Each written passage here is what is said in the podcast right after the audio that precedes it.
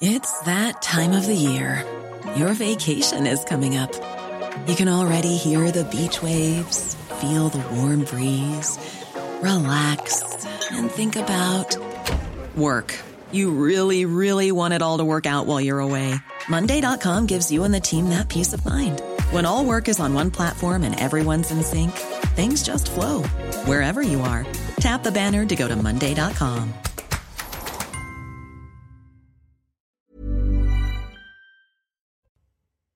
Bonjour à tous, c'est bon réveil dans votre matinale week-end. On est ravis de vous accueillir aujourd'hui. On est ensemble jusqu'à 10h avec mes invités, notamment de 7 à 8. William Tay, président du Cercle de réflexion Le Millénaire. Bonjour. Bonjour.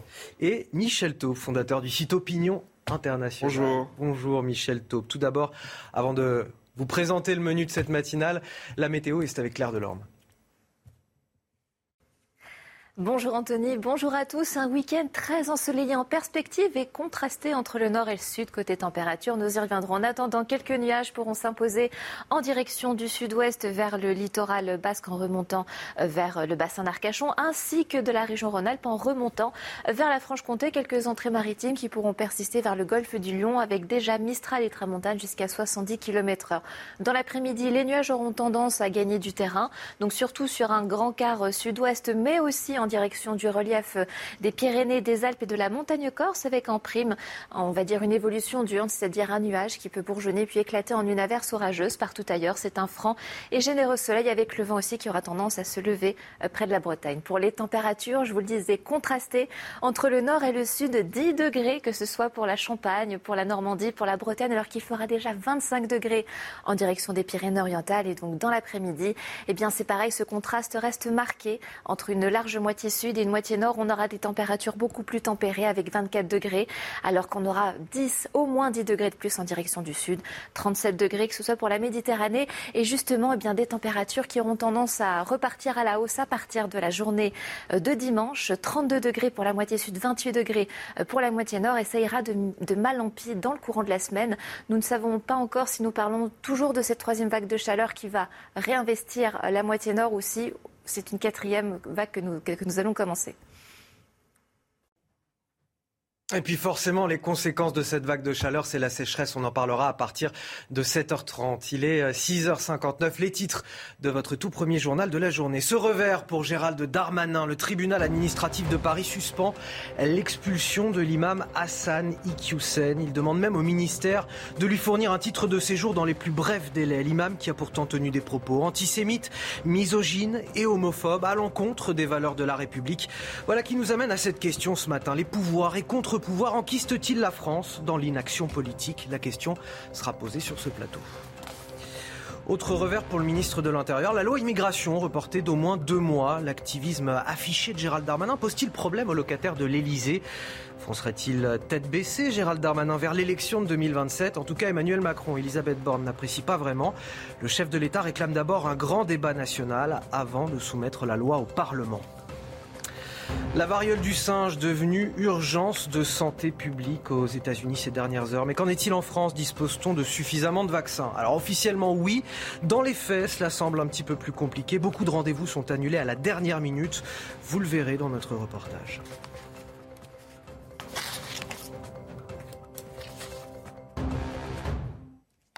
Et on commence donc avec euh, l'expulsion de l'imam Hassani Iqiyoussen vers le Maroc, suspendu par le tribunal administratif de Paris. Une décision judiciaire qui pousse Gérald Darmanin dans ses retranchements. Le ministre de l'Intérieur euh, fait appel devant le Conseil d'État. Et ce revers nous interroge aujourd'hui. L'action politique est-elle encore possible dans notre pays? C'est la question que l'on va se poser. Mais tout d'abord, les faits. Et c'est avec Arthur Muriot. À travers un communiqué, un arrêté ministériel et une prise de parole à l'Assemblée nationale, une même volonté pour Gérald Darmanin. Dès que les policiers ou les gendarmes auront interpellé M. Ikwesen, il sera exclu du territoire national sans possibilité d'y revenir. Expulser un imam marocain tenant des propos contraires aux valeurs de la République française lors de ses prêches, un acte politique confronté à la réalité judiciaire. Le tribunal administratif de Paris suspend l'expulsion d'Hassan Iqiyoussen et lui délivre une autorisation provisoire de séjour. Mais Gérald Darmanin n'a pas dit son dernier mot. Il fait appel auprès du Conseil d'État et si la suspension est maintenue, son entourage indique qu'il pourrait aller jusqu'à faire modifier la législation pour permettre le renvoi dans son pays d'origine de toute personne ayant ce type de comportement. Mesure inutile pour cette avocate. Selon elle, tout est déjà prévu dans la loi actuelle appliquons ce que nous avons. Cet imam aurait pu être expulsé depuis 2002, depuis 2013, jusqu'en 2014, puisque sur sa chaîne YouTube, il y avait tous les ingrédients d'un euh, imam radicalisé qui est pour l'instauration d'une idéologie terroriste. Pourquoi n'a-t-il pas été poursuivi? Pourquoi n'a-t-il pas eu de sanctions qui auraient pesé sur son dossier pour l'expulser? En 2018, Contrairement à Hassani Kouissen, un imam salafiste d'origine algérienne avait quant à lui été expulsé du territoire français après avoir tenu des prêches radicaux. Alors Michel Taube, c'est déjà compliqué d'avoir une volonté euh, politique euh, dans le pays. Et lorsqu'elle est là, cette volonté politique, eh bien, elle est, elle est empêchée, elle se voit paralysée finalement. Oui, euh, c'est profondément choquant. Alors après, ce n'est qu'un tribunal administratif. Euh, le ministre de l'Intérieur a immédiatement fait appel et le Conseil d'État va trancher. Donc l'affaire n'est pas terminée sur le plan judiciaire. Euh, mais c'est vrai qu'il y a de quoi être choqué. Parce que J'espère que tout le monde est d'accord, parce que la réalité, tout le monde n'est pas d'accord sur le fait que cet imam a multiplié et multiplie des propos antisémites, homophobes, sexistes, hostile aux valeurs profondes de la République, alors que par ailleurs, il dit les respecter. Donc ça, c'est clair. Mais en fait, pourquoi est-ce qu'il a le tribunal administratif a cassé l'expulsion C'est très intéressant. Le juge considère en fait, qu'il y a une disproportion entre son expulsion et les faits qui lui sont reprochés, et le fait que s'il était reproché, cela porterait une atteinte trop grave et disproportionnée à sa vie personnelle et familiale. moi, je pose juste une question. Les propos qui ont été vus par des centaines et des millions de personnes de cet imam depuis des années, des années. Rappelez-vous l'imam de Brest. Vous savez cet imam de Brest qui avait fait une vidéo devant une centaine d'enfants et qui leur disait pendant des heures que la musique c'était l'incarnation du diable, que, que, que fréquenter des non-musulmans c'était, ça leur était interdit.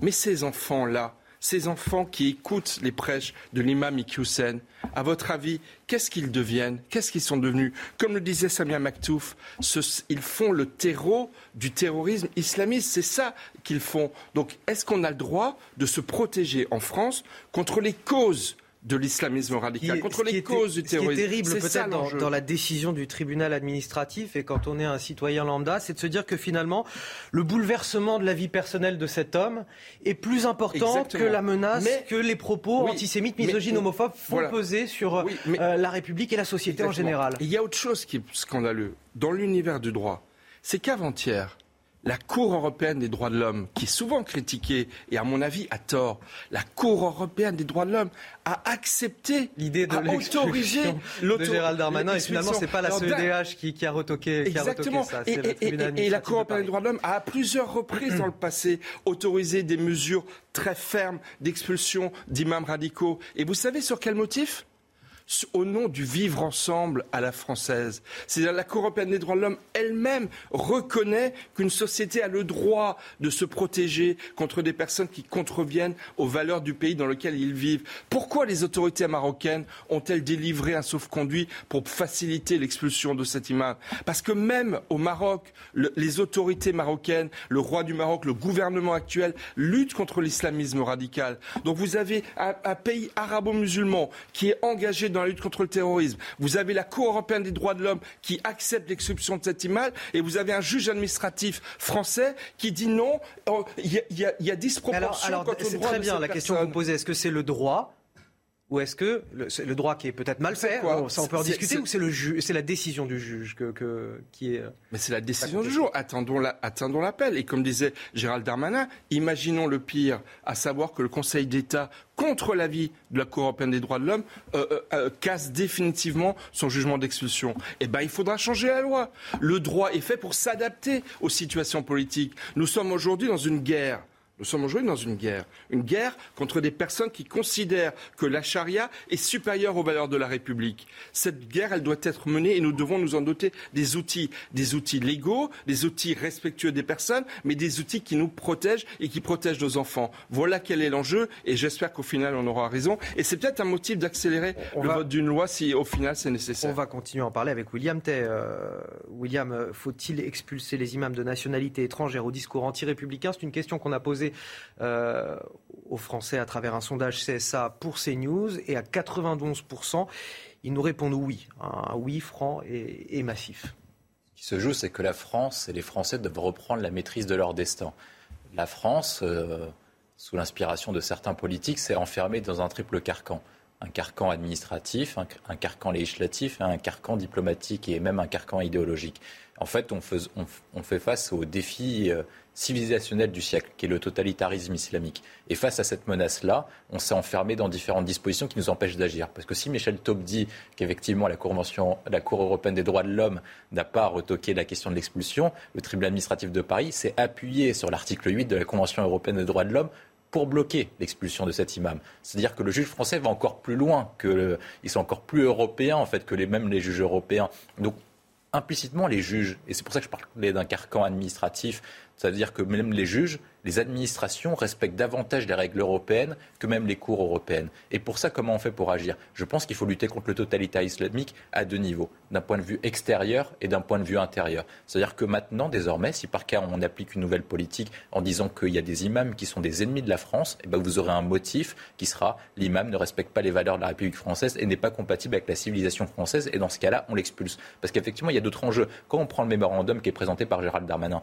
il ne parle pas d'apologie du terrorisme, il ne parle pas de négationnisme et il ne parle pas d'intelligence avec l'ennemi. Et donc la question qui est posée au juge, c'est est-ce que le négationnisme et euh, des propos sexistes et, et misogynes sont suffisants pour contrevenir à l'article 8 de la Convention européenne des droits de l'homme? Et le tribunal administratif de Paris a dit que non ça suffira pas. Et vraisemblablement, le Conseil d'État ira dans le même sens. Et une fois qu'on fait face à ça, qu'est-ce que ça montre au pouvoir public Qu'est-ce que ça montre en fait aux Français? Ça montre que le pouvoir politique, même avec une volonté très forte, n'est pas en capacité d'agir et d'expulser une personne qui contrevient aux valeurs françaises et même aux intérêts de la France. Alors maintenant, vous allez me dire maintenant comment on fait?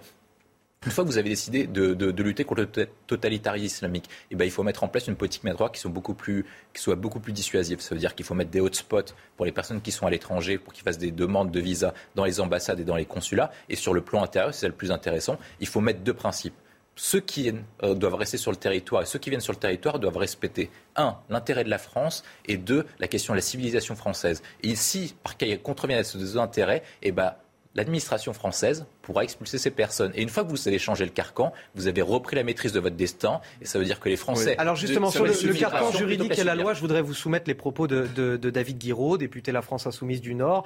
Euh, vous rappelez sa passe d'armes avec Gérald Darmanin. Il, dénonçait le fait du prince. Euh, Gérald Darmanin l'accusait de se déshonorer, lui demandait même de s'excuser. Et eh bien là, évidemment, euh, David Guiraud se sent ragaillardi par la décision du tribunal administratif de, de Paris. Et il explique, voilà, cette séquence juridique n'est pas totalement terminée. L'imam Iqiyoussen peut toujours être expulsé, mais je sais d'ores et déjà ce qu'ils vont faire. Comme à chaque fois que le droit reprend le pas sur leurs décisions arbitraires, ils vont vouloir modifier le droit. Ils vont vouloir tordre nos principes juridiques pour se perdre toujours plus loin dans l'autoritarisme. Ils remettront en cause l'indépendance de la justice pour mieux la dominer. Voilà ce que dit aujourd'hui David Guiraud, député du Nord de la France. Mais, David Guiraud, il soigne son électorat. Il soigne son électorat islamo-gauchiste. D'accord? Voilà ce qu'il fait, David Guiraud. Le droit, c'est quoi?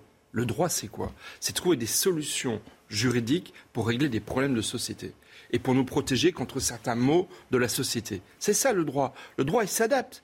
Et je veux vous dire, euh, il y a des juges administratifs, moi j'en ai eu quelques-uns en ligne qui me disent, nous on voudrait bien, effectivement, on voudrait bien participer en tant que citoyen à cet effort collectif de nous protéger contre ces marchands de haine.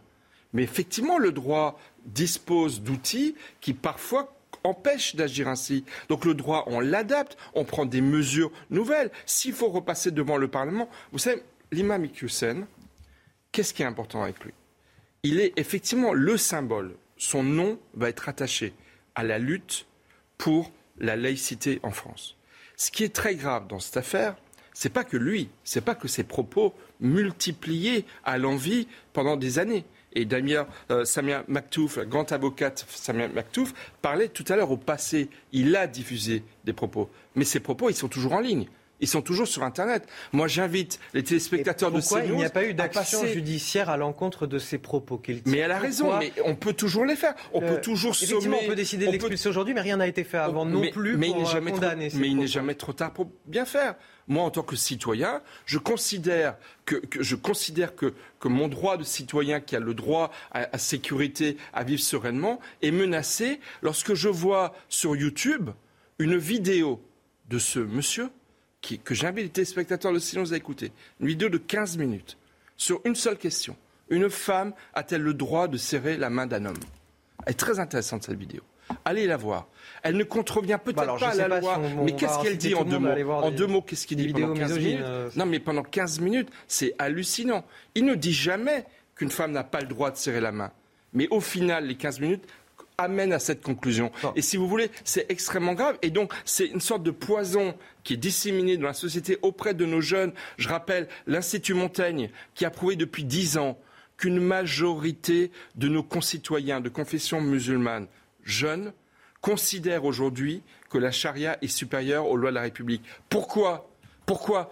Parce qu'il y a des imams Iqiyoussen qui, depuis des années, diffusent sur Internet des propos homophobes, sexistes et, et antisémites. Et, et- et la- et l'affaire c'est autre chose. C'est ces dizaines de mosquées, elles sont beaucoup plus que 20, qui le soutiennent, parce que des imams Iqiyoussen, il y en a malheureusement beaucoup. Rapidement, je vous fais écouter euh, la réaction du maire de Béziers, euh, Robert Ménard, pour qui l'état de droit se retourne contre nous. Vous allez me dire ce que vous en pensez. ce qui me- m'inquiète, c'est quand l'état de droit se, comment vous dire, se retourne contre nous. Vous voyez ce que je veux dire Quand l'état de droit ou une pratique de l'état de droit se, retourne contre ce pourquoi il est construit, c'est-à-dire construit le respect, en l'occurrence des femmes, en l'occurrence des homosexuels, en l'occurrence des juifs, quand l'état de droit, ça devient une protection pour les ennemis des femmes, des juifs, des homosexuels. C'est sur ça que je m'interroge. J'ai pas de réponse. J'ai pas de réponse. Je dis pas qu'il faut balayer l'état de droit. Je le pense évidemment pas. Mais je me dis, qu'est-ce qui se passe Qu'est-ce qu'il y a dans la tête d'un certain nombre de nos juristes En une minute, il a raison, euh, Robert Ménard. L'état de droit se retourne contre nous? Oui, bien sûr, mais en même temps, on l'a construit cet état de droit. Parce qu'en fait, qu'est-ce qui s'est passé? Vous posiez la question tout à l'heure sur pourquoi est-ce qu'en fait on n'arrive pas, on l'a pas condamné cette personne depuis notamment 2002, notamment une vingtaine d'années. C'est parce qu'on n'a pas voulu le- nommer l'ennemi. Et en fait, les pouvoirs publics, notamment le pouvoir politique, s'est caché et n'a pas voulu nommer les choses. On fait face à une menace qui s'appelle le totalitarisme islamique. À partir du moment où vous définissez pas la menace, comment vous, comment vous donnez aux juges et au pouvoir public, à l'administration, les pouvoirs de lutter contre ça? Si par cas vous aviez dit que nous avions face à une menace qui s'appelle le totalitarisme islamique et que vous dénommez ce que c'est- le totalitarisme islamique, et ben, dans ce cas-là, vous dites, à ce moment-là, il y a différents articles du Code civil qui permettent notamment de qualifier l'intelligence avec l'ennemi. Mais ça suppose d'avoir une politique extérieure qui soit cohérente. Ça suppose de définir que les frères musulmans sont l'ennemi de la France dans la mesure où il faut une tactique. Parce qu'en fait, le problème qu'on a, parce que je, je vous, je vous réponds sur la question de l'état de droit, parce qu'en fait, ces propos, moi j'ai regardé le mémorandum, en fait, c'est difficile de qualifier ces propos d'apologie pour le terrorisme, parce qu'il n'y a rien clairement à un moment auquel il le dit. Et donc, il, est- il fait une tactique Je auquel il se met pas à que la la loi séparatisme était censée faciliter ce genre Non, d'expérience. non, mais, Mais non, mais la loi, non, mais la loi des- séparatisme ne va pas assez loin et tout le monde le sait, tout le monde le savait dès le début, c'est pour ça que la loi a été critiquée. Il y avait, il y avait un texte qui avait, qui avait été produit par Serge, Serge Grouard et que François Fillon a repris qui s'appelle Vaincre le totalitarisme islamique. Il expose les choses clairement. À partir du moment où vous définissez l'ennemi et vous définissez clairement dans un texte de loi comment on fait pour définir l'ennemi, et ben dans ce cas-là, vous donnez au pouvoir public les moyens de le faire. Mais si vous ne nommez pas l'ennemi, vous avez dans l'incapacité d'agir. Messieurs, il est 7h15. Et à 7h15, c'est l'heure du rappel de l'actualité. Et c'est avec vous, Jeanne Cancard. Bonjour.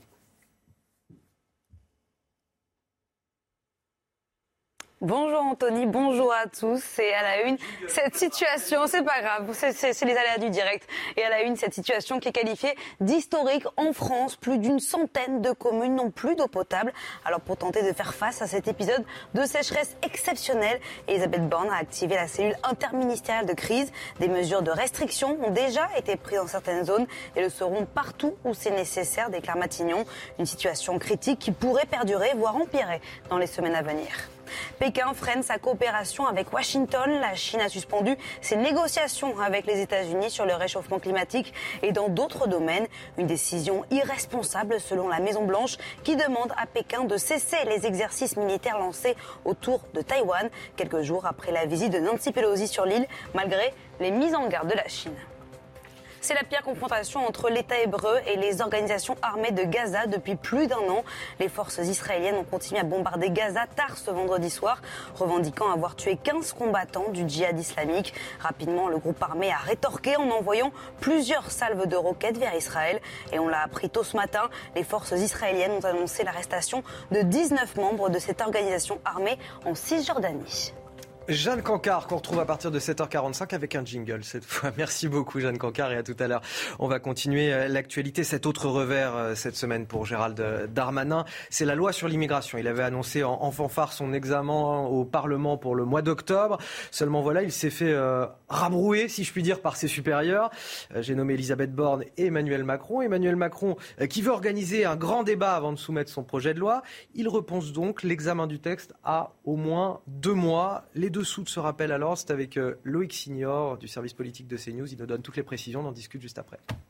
En fait, Gérald Darmanin, il a annoncé cette loi euh, immigration à la suite de ce qui s'est passé à la Guillotière à Lyon, en disant qu'il allait accélérer les procédures de rapatriement, notamment grâce aux OQTF qui sont pas respectés en, France. Donc, il avait déjà ce texte dans les, dans les tiroirs, mais en annonçant cela sur le terrain à Lyon, ça a brusqué non seulement Emmanuel Macron, parce que cette loi n'était pas terminée, et ça a bousculé le calendrier du président de la République, qui était déjà d'ailleurs parti en vacances, et surtout, ça a bousculé Elisabeth Borne, qui n'était pas forcément au courant de cette annonce, et là, elle a voulu faire un acte d'autorité, le premier de cette nouvelle première ministre avec un homme fort du gouvernement, le ministre de l'Intérieur, numéro 3 du, gouvernement, et qui a aussi des ambitions politiques personnelles. Emmanuel Macron ne pourra pas se représenter en 2027. Il a des concurrents, euh, notamment à droite, Bruno Le Maire, Édouard Philippe qui n'est plus au gouvernement mais qui a créé son parti Horizon, qui fait partie de la majorité présidentielle. Gérald Darmanin veut apparaître comme un homme fort et un homme qui comptera à l'avenir en se plaçant sur euh, la peut-être première euh, préoccupation des, Français, euh, c'est la sécurité, c'est son domaine de compétence, et il promet une loi Emmanuel Macron et Elisabeth Borne, on est décidé autrement. On reprend l'ADN euh, macroniste, c'est le débat, le grand débat sur l'immigration qui aura lieu avant le débat à l'Assemblée nationale. Euh, ça se passera place Beauvau, chez Gérald Darmanin. Il n'a pas perdu tous les arbitrages. Il y aura tous les partis politiques, la société civile, les juges. Alors les oppositions disent encore de la com, encore un débat. C'est très macroniste, mais Gérald Darmanin, lui, avance et pourra toujours faire valoir qu'il a voulu faire ce texte, voulu faire passer cette loi. Et pour lui, c'est déjà une petite étape de gagner, une petite étape de franchie. Faut-il encore que dans les prochains mois, cette loi soit votée par toutes les représentations de l'Assemblée nationale? Gérald Darmanin, un ministre pressé, trop pressé, trop ambitieux? Oui, certainement, euh, qui, ne l'est pas euh, parmi les, ténors de la Macronie, puisqu'Emmanuel Macron ne pourra pas se représenter dans, euh, dans cinq ans. En fait, Gérald Darmanin, il est la caution sécuritaire d'Emmanuel Macron, mais il n'en est que la caution. Dans une méthode très sarkozyste hein, dans, sa manière de faire. Très sarkozyste, mais ce n'est pas Sarkozy qui est à l'Élysée, c'est Emmanuel Macron. Emmanuel Macron, pendant son premier quinquennat, jusqu'à sa campagne étoile, le masque est tombé.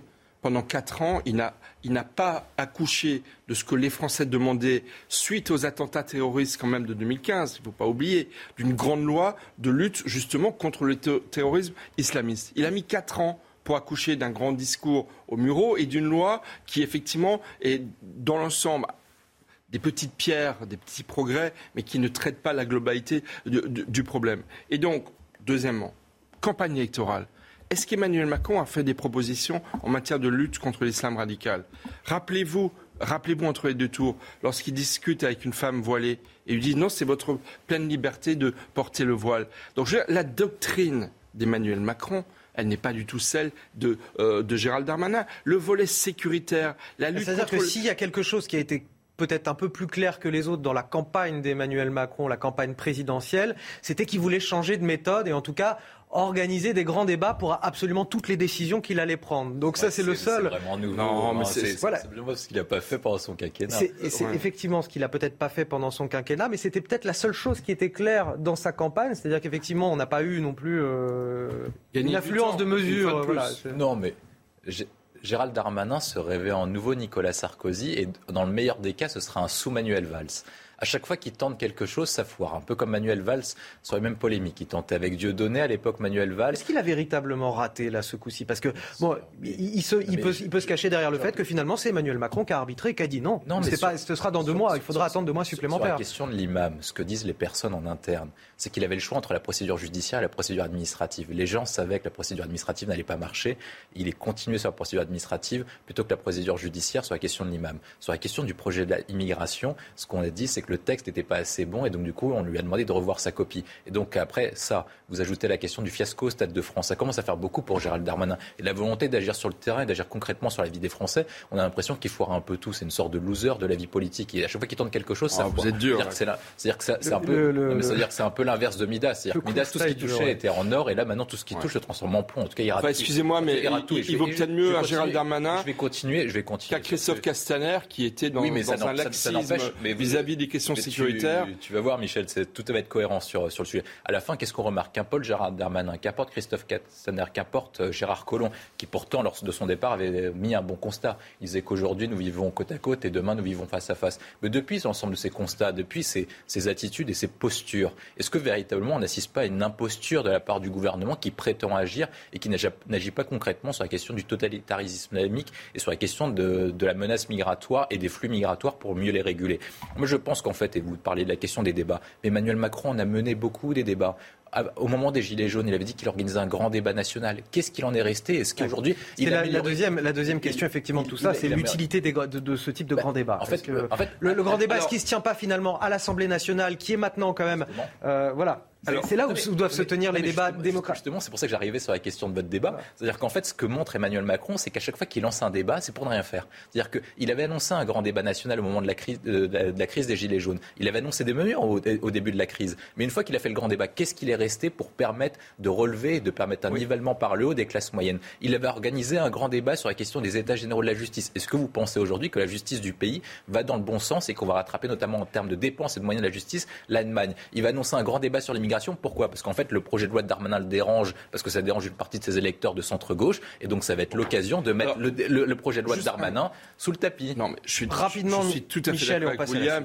Cet argument sur la nouvelle méthode, honnêtement, c'est de l'esbrouf. C'est de la communication politique. En revanche, je pense, je renvoie à votre sondage. Il y a un tel consensus en France pour une nouvelle politique d'immigration, pour une grande fermeté dans la lutte pour la laïcité en France. Il y a un tel consensus qu'effectivement, ce débat peut, peut permettre de réveiller les consciences et de donner la, la force politique dont manque peut-être la Macronie pour effectivement faire passer une loi un peu plus audacieuse, un peu plus courageuse pour nous protéger davantage contre ces menaces euh, venues de l'extérieur. Et donc, si vous voulez, effectivement, peut-être que ce débat va permettre de donner cette caution politique. On a vu que, Gérald Darmanin ne, ne, l'Assemblée est capable de débattre de ces ah questions. évidemment. Les débats ont été agités, mais il y a eu des débats et, c'est peut-être même plus intéressant qu'au précédent quinquennat où malheureusement, tout le, monde malheureusement, le doigt sur la couture. Malheureusement, il y a de tels tabous en France il y a malheureusement tellement de résistance dans, on va dire, une grande partie de la gauche pour affronter clairement les enjeux euh, de, la laïcité d'une part et de la lutte contre l'immigration euh, excessive d'autre part, qu'effectivement il faut peut-être réorganiser un débat qui permette d'aboutir à une loi. Je vous arrête là parce qu'on a, un programme à respecter et, et, je voulais parler également de la variole du singe. Euh, les États-Unis ont déclaré l'épidémie urgence de santé publique. Y a-t-il une pénurie de doses de vaccins chez nous en France C'est la question qu'on se pose. Officiellement, non, selon l'État. Pourtant, le ministère de la Santé a décidé de rallonger l'espacement entre les deux doses, c'est-à-dire au-delà des 28 jours recommandés par la Haute Autorité de Santé. Et puis concrètement, quand on se rend sur le terrain, dans les centres de vaccination, euh, on se rend compte que l'accès au vaccin n'est pas si évident, même pour ceux qui ont pris rendez-vous. La preuve en image avec ce reportage CNews signé Alice Delage et Thibault Marcheteau dans ce centre de vaccination contre la variole du singe du 13e arrondissement de Paris. Les personnes qui souhaitent se faire injecter une dose dressent le même constat. On me dit tout de suite à la porte qu'il y a un problème de doses qui ne sont pas arrivées euh, et peut-être qu'ils attendent des doses dans l'après-midi mais qu'il faut aussi les décongeler. Les rendez-vous à 11h15 et puis on m'a appelé 10 minutes avant en me disant qu'ils n'avaient pas reçu les doses et que du coup, euh, affaire à suivre. Euh. Ce vaccin vendu par le Danemark vient donc à manquer alors que la demande est forte. Selon le professeur Megarban, cette pénurie de doses s'explique par un manque de considération générale de cette épidémie On a été un peu surpris par euh, euh, l'importance de cette épidémie. Il est toujours temps euh, bah, de prendre les dispositions nécessaires pour pouvoir mettre à disposition le vaccin, c'est-à-dire en produire des quantités suffisantes et puis évidemment ouvrir les centres de vaccination correspondants. Mais ça ne sert à rien d'ouvrir des centres s'il n'y a pas les doses. Donc en pratique, d'abord, assurons-nous d'avoir les doses. Ce médecin affirme qu'il faut rester rassurant quant à la gravité de la maladie qui guérit généralement sans traitement. William Tay, j'ai l'impression qu'on est souvent surpris par les épidémies surpris par les épidémies parce qu'on n'a pas analysé les grandes mutations mondiales. Ce qu'on a vu, nous, ce qu'on a étudié notamment au début de l'année dans notre rapport sur les grandes mutations mondiales, c'est qu'on a vu qu'en fait, à partir du moment où vous avez de l'agriculture qui est intensive, notamment dans certaines régions du monde, ce qui rapproche en fait les hommes des animaux, vous avez un risque de mutation et de nouvelles épidémies qui est de plus en plus importante. Et ça, on le sait parce que l'OMS a travaillé dessus depuis, depuis des années, donc on est au courant. Le problème, c'est que la France n'a pas de stratégie à long terme et la France, à chaque fois, réagit aux crises, mais n'anticipe pas les crises. Sur la question du vaccin, la difficulté, c'est qu'apparemment, le nombre de vaccins est plutôt inconnu on ne connaît pas le nombre de vaccins qui Secret défense. Secret défense. Selon le ministre de la Santé. Tout à fait, donc on ne connaît pas le nombre de vaccins disponibles. Et surtout, la, question essentielle, c'est si par cas on n'en a plus, est-ce que la France sera en capacité d'en produire alors qu'on n'a pas réussi d'en produire nous-mêmes sur la question notamment du coronavirus? Et je pense que ce qui est essentiel, c'est est double. Anticiper les crises et en même temps préparer demain avec une souveraineté et une politique industrielle très forte pour qu'on puisse produire nos propres vaccins. Un mot rapide, Michel Thom. Il y a aussi une saturation dans l'esprit de nos concitoyens par rapport à toutes les questions de vaccination. C'est ça. On est aussi dans l'effet, on est aussi dans l'effet Covid. Et donc, ce qui est en train de se passer, j'ai vu les chiffres au Canada, c'est exactement la même chose, et c'est extrêmement inquiétant. C'est que les vaccinations en général, même les vaccinations de nos enfants, les vaccinations obligatoires, il y en a de moins en moins, parce qu'en fait, il y a une forme de, encore une fois, de d'écœurement, de saturation à l'hypermédiatisation qu'il y a eu autour de ces questions de vaccination, qui commence à poser de graves problèmes de santé publique et je pense que l'État ne l'a pas suffisamment Vous entendez la musique, Michel Taube C'est que je me fais gronder. C'est que je me fais gronder. C'est parce que je dois ah On marque une courte pause. Il est 7h27. On se retrouve dans, dans quelques instants pour la suite de votre matinale week-end. Alors, je vous avais dit que c'était une courte pause, je vous ai pas menti. On est toujours dans la matinale de, de CNews, la matinale week-end, avec William Tay et Michel Taube.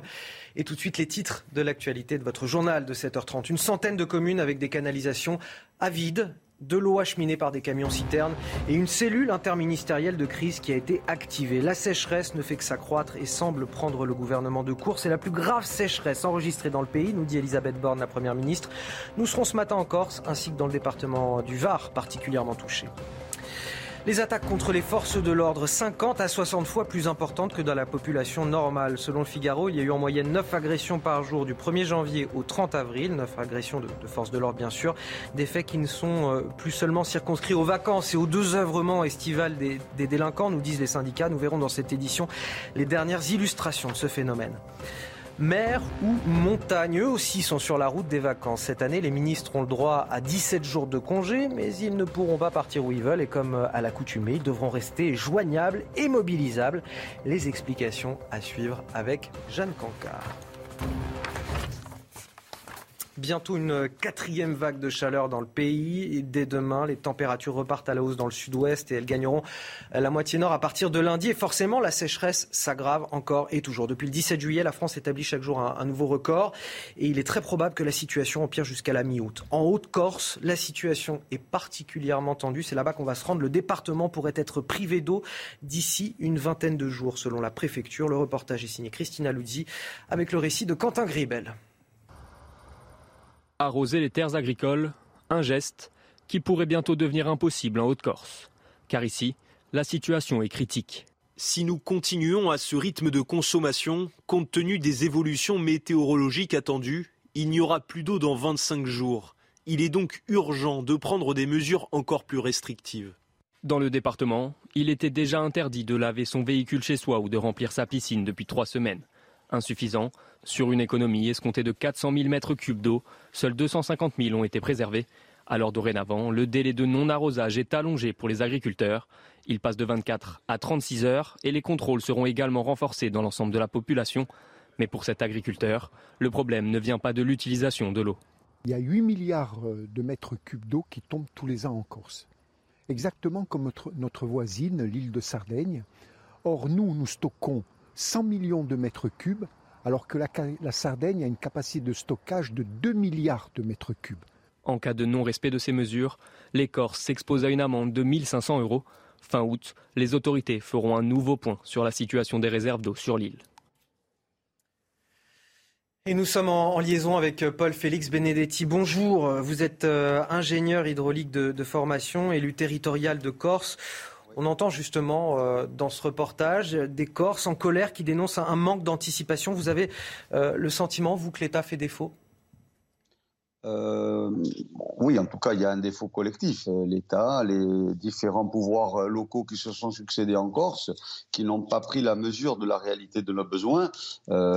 Et il est impardonnable, au vu des potentialités naturelles que nous avons, d'être aujourd'hui dans cet état, euh, je dirais, de, de, détresse hydrique, alors que nous avons largement les moyens de compenser, d'aller au-delà et, et d'être dans du dynamisme. Alors soyez plus précis justement sur cette question. Pourquoi, eh ben, pourquoi on aurait pu aller bien au-delà Quelles sont les richesses et qu'est-ce qui aurait pu être fait avant pour anticiper cette situation? C'est une montagne sur la mer. Elle est stratégiquement placée par rapport au, courant, euh, je dirais, euh, naturel qui apporte les nuages par le golfe de Gênes et par la vallée du Rhône. Elle reçoit 850 euh, mm de précipitations en moyenne annuelle.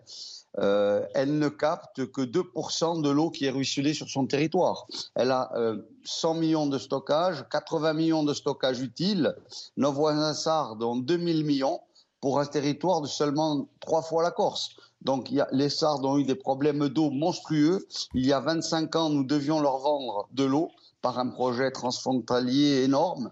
Et aujourd'hui, euh, c'est eux euh, qui peuvent tirer un pipe et au travers des bouches de Bonifacio et nous amener de l'eau. Je veux dire qu'on est dans une situation dramatique et intolérable. Si nous étions l'Andalousie, si nous étions le sud de l'Italie, si nous étions la Grèce, si nous étions la Tunisie, ça aurait pu être acceptable. Aujourd'hui, euh, d'être à ce niveau d'incurie en termes d'aménagement, c'est non acceptable. Et je pense qu'il faut un plan structurant d'envergure pour que la soit doté euh, des moyens structurants qui lui permettent de ponter deux années sèches consécutives. Les Sardes aujourd'hui ont la capacité de ponter deux à trois années. Euh, qu'on prenne exemple, là où les choses ont marché, et qu'on arrête euh, d'inventer des arguties en expliquant qu'il y a des fuites d'eau.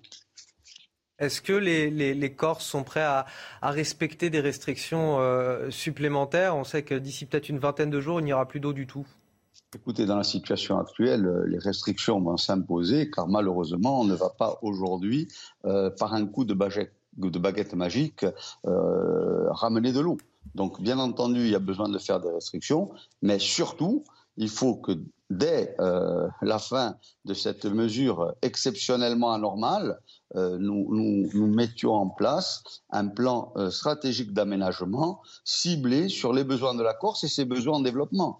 On a aujourd'hui seulement 10 000 hectares irrigués, alors que nous pourrions en irriguer 40 000.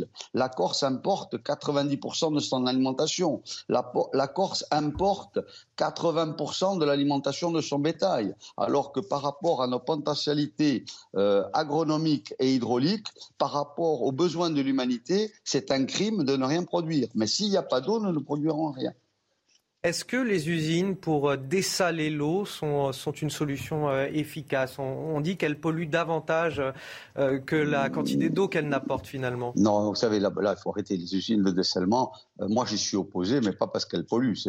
La Méditerranée, elle est à 37 grammes de sel par litre. Quand, vous faites un litre d'eau par osmose inverse dessalée, euh, ce litre va vous engendrer 37 grammes de plus. Mais dans l'immensité des milliards de tonnes de sel qu'il y a dans la mer Méditerranée, euh, ça ne va rien changer. Par contre, dessaler, euh, c'est quelque chose d'exceptionnel que l'on fait lorsqu'il n'y a aucune ressource d'eau douce. Quand je vous dis que la Corse a 5, 5 000 millions de mètres cubes qui circulent dans ces cours d'eau et que sur ces 5 000, nous en captons 100, il faut poser le curseur là où il est. C'est quels sont les aménagements structurants qui nous permettent de stocker de l'eau l'hiver pour la redistribuer l'été. Et à ce moment-là, on verra que le dessalement est une hérésie. Mais de manière transitoire, si dans un endroit il n'y a rien d'autre et qu'on n'a pas prévu, ben, une unité mobile de dessalement peut être la solution. Euh, c'est ce que nous avions fait dans le Cap Corse il y a 25 ans. Mais là où c'est dramatique, c'est qu'on envisage de refaire la même chose 25 ans après, alors qu'on aurait eu largement le temps de programmer les aménagements pour s'adapter petit 1 à l'évolution climatique, mais petit 2 surtout en Corse, à l'augmentation sidérante des consommations, parce qu'il y a eu une spéculation immobilière effrénée et que l'on a en été doublé notre stock, euh, je dirais, de résidents euh, estivaux qui demandent une consommation. Euh, comme beaucoup de régions effectivement touristiques en France. Merci Paul-Félix Benedetti d'avoir témoigné sur notre antenne.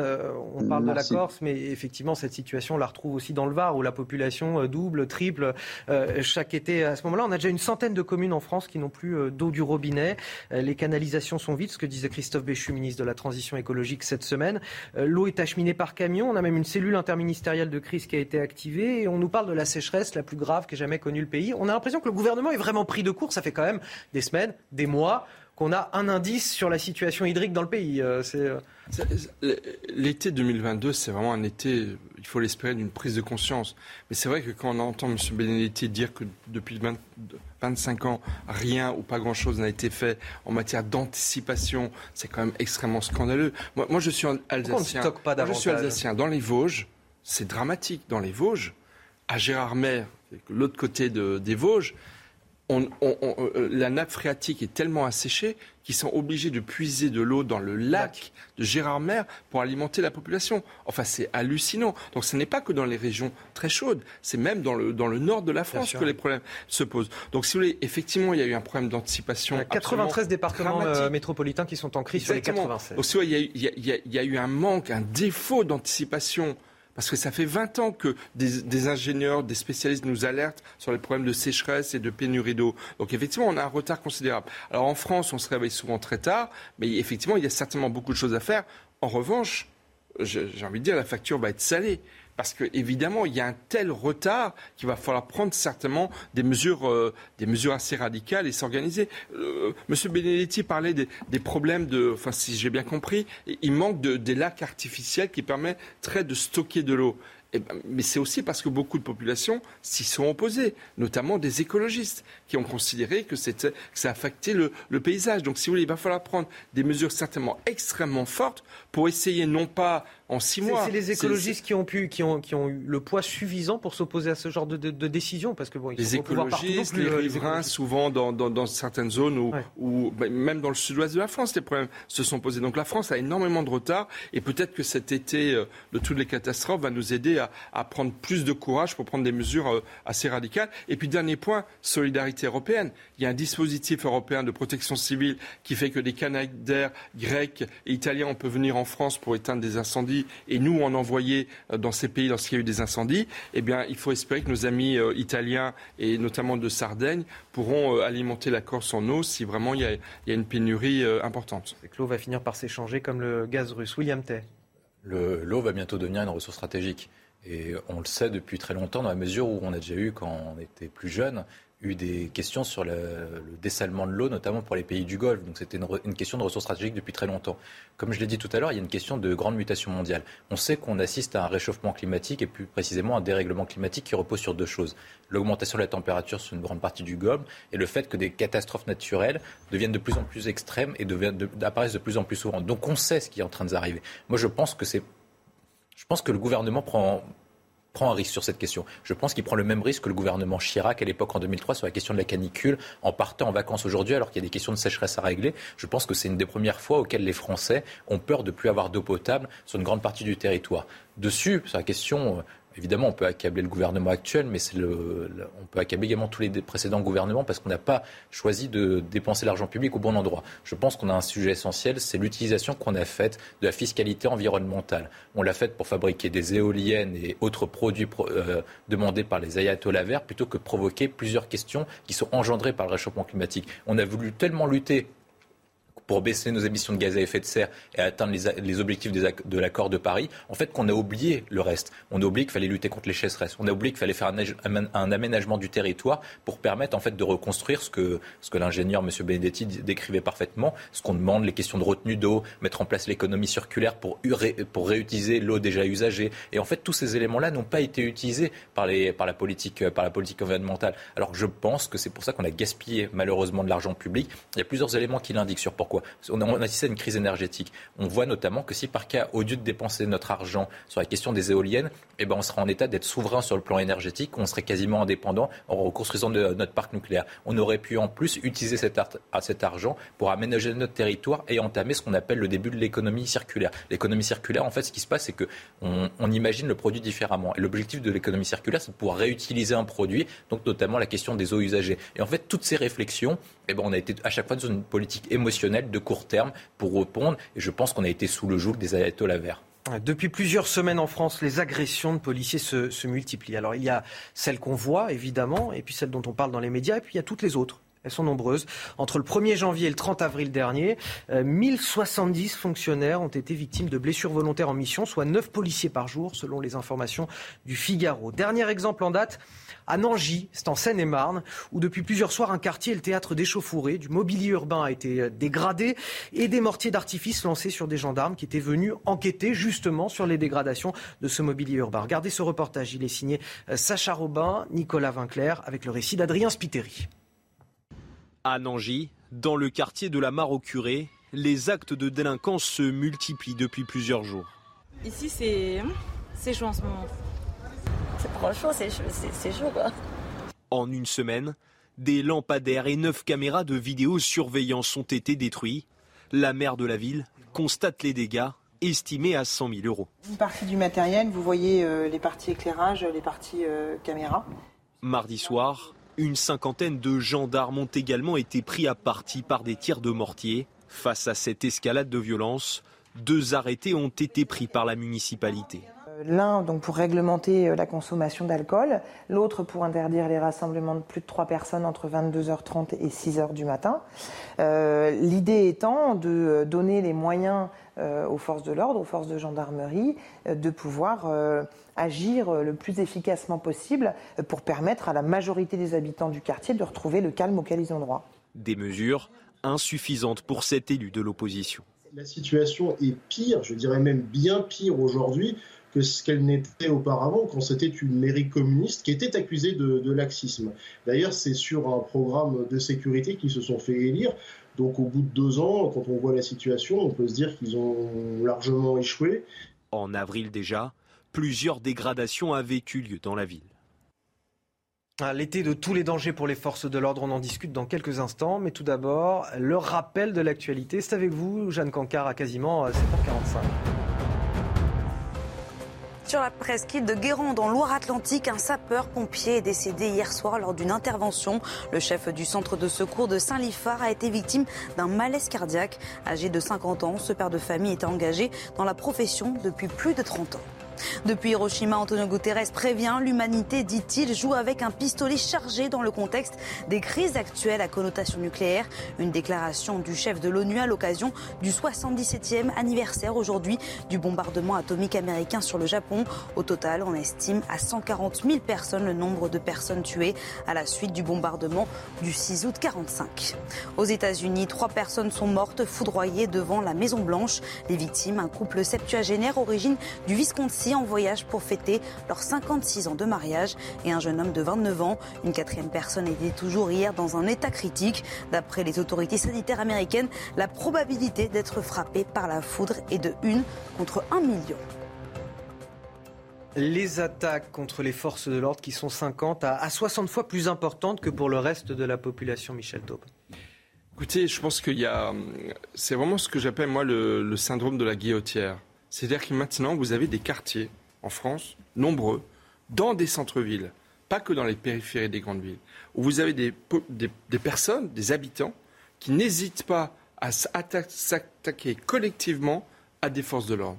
Ça, c'est nouveau, en fait. C'est nouveau. C'est-à-dire des attaques contre les policiers, il y en a malheureusement depuis longtemps. Mais des attaques collectives, à visage découvert, de personnes qui s'en prennent à des policiers, que ce soit en civil ou en uniforme, de façon collective, je le répète, dans des centres-villes, ça c'est un phénomène nouveau. Et je trouve qu'il y a maintenant de la part de beaucoup de, personnes qui défient l'autorité, qui défient l'État, qui défient la France, une forme de rébellion qui est en train de, s'exprimer et dont les premières victimes euh, sont les policiers parce qu'ils incarnent notamment, mais ils ne sont pas les seuls, des pompiers, des enseignants qui sont agressés. Ils, ne sont pas les seuls. Mais, mais, mais je trouve qu'il y a cette rébellion. Il y a des territoires perdus de la République, mais là, c'est plus perdu. C'est des territoires en rébellion, et c'est cela que, auquel on assiste aujourd'hui. Les... Et, le chef de l'État et le gouvernement Borne en ont-ils pris la mesure?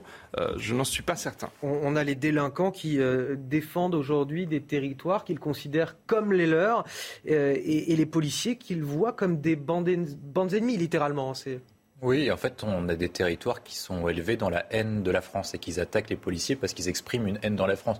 Je pense qu'il faut voir un message et il faut comprendre ce qui s'est passé. Euh, ce qu'on voit notamment, et c'est la CIA qui le montre, c'est qu'en fait, toutes les sociétés occidentales sont frappées par la question de la radicalité. Ça s'est accentué avec la crise sanitaire, notamment sur la question du confinement, qui a accentué la question de la radicalité. C'est-à-dire qu'avant, vous exprimez quelque chose, mais de façon beaucoup moins violente que ça. Ensuite, il y a un problème qui est beaucoup plus français, qui est lié sur deux choses.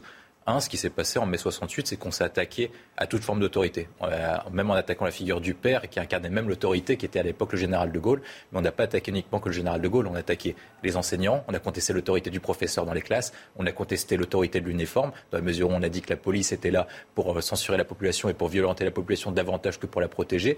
Et après, ce qui s'est passé, c'est que ce discours a été récupéré aujourd'hui par une partie des élites politiques.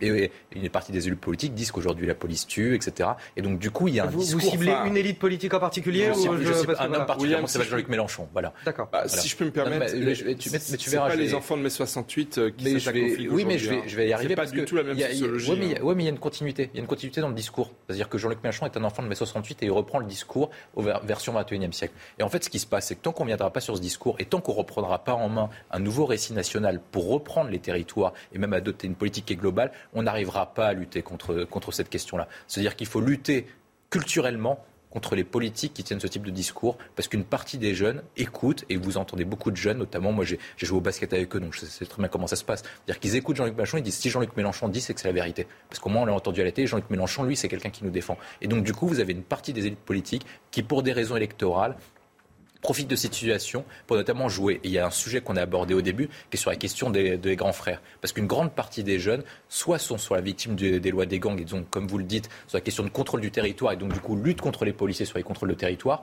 Mais si, c'était uniquement une question de contrôle de territoire, ils n'attaqueraient pas des pompiers, des, élus locaux ou même des fonctionnaires de la poste. Donc il y a même une question globale qui se joue sur la question de défense de l'autorité. Et ensuite, après, il y a les personnes qui sont élevées, notamment les jeunes, notamment sur la question des grands frères des grands frères, et notamment c'est pour ça qu'il faut lutter contre l'idéologie islamiste qui joue notamment contre les intérêts français. Tant qu'on ne mènera pas un discours global contre tout ça, on continuera à commenter des faits divers malheureusement. Et puis il faut que la réponse pénale, euh, lorsqu'un policier est agressé, il faut que la réponse pénale soit la plus rapide possible et la plus ferme possible. Et malheureusement, c'est souvent pas le cas. Euh, la fonction préventive et punitive de la justice est malheureusement euh, pas suffisante pour dissuader des jeunes en bande organisée de tenter des, homicides sur des, sur des policiers. C'est pas des refus d'obtempérer, hein, par exemple, lorsque quelqu'un fonce sur un policier. C'est une tentative d'homicide. Il faut nommer les choses et dire telles qu'elles sont.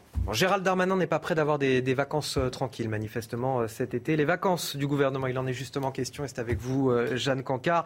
Le gouvernement a évidemment le droit à un petit peu de vacances. Où partent vos ministres? Pour combien de temps sont-ils joignables sur leur petit 06 par leur patron? C'est avec vous qu'on répond à ces questions, Jeanne.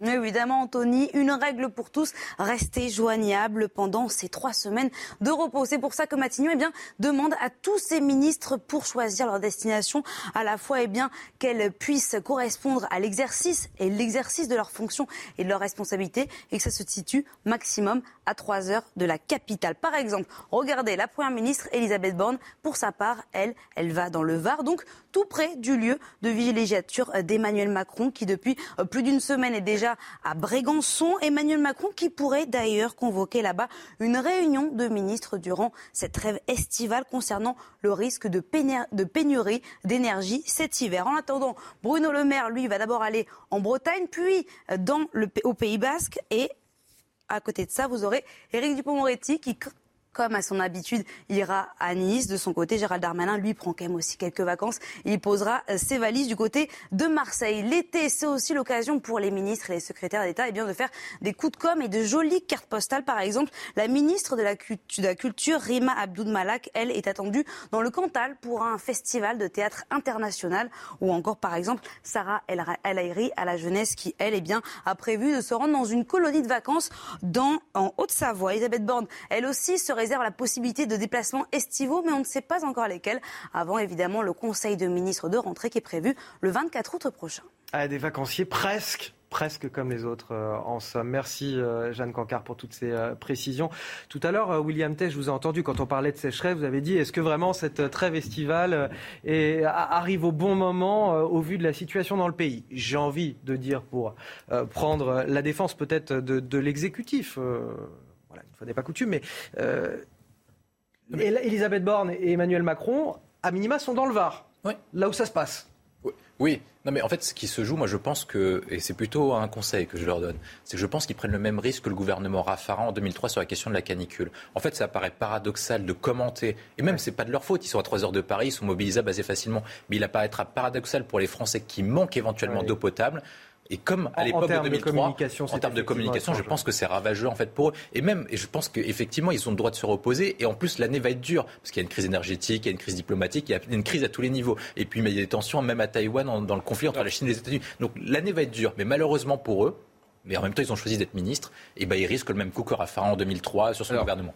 Euh, je pense euh, je comprends l'idée. Après, heureusement, on n'a pas des milliers de morts euh, comme on en a eu en 2003 et, l'impact avait été aussi dû, à, encore une fois, à une mortalité absolument terrifiante de nos, de nos aînés. Donc, il faut garder toute mesure. Mais en revanche, je suis d'accord que la gravité de la situation climatique euh, peut poser un problème de communication politique, mais peut-être pas de la même ampleur. Mais la réalité, vous savez, c'est que c'est la ligne rester disponible pour travailler. C'est vrai, moi, je, euh, président de la République s'est déplacé lorsqu'il y a eu euh, l'attentat, excusez-moi, les incendies à, Arcachon. On peut imaginer effectivement qu'il y ait peut-être plus de déplacements de la part de, de nos ministres sur le terrain, parce que encore une fois, vous savez, il n'y a que en France que l'actualité ne prend pas de vacances au mois d'août. J'ai une dernière question pour vous. Dans le monde entier, tout le monde travaille et est très actif. Dans tous les pays du Nord, la rentrée scolaire, c'était le 1er août. Hein. Et, dans beaucoup de pays du Nord, en Finlande notamment, c'était le 1er août. Donc il n'y a que en France que euh, l'actualité ne prend pas de vacances. Une, une question plus légère pour changer. Est-ce que vous achetez encore des DVD, William Tay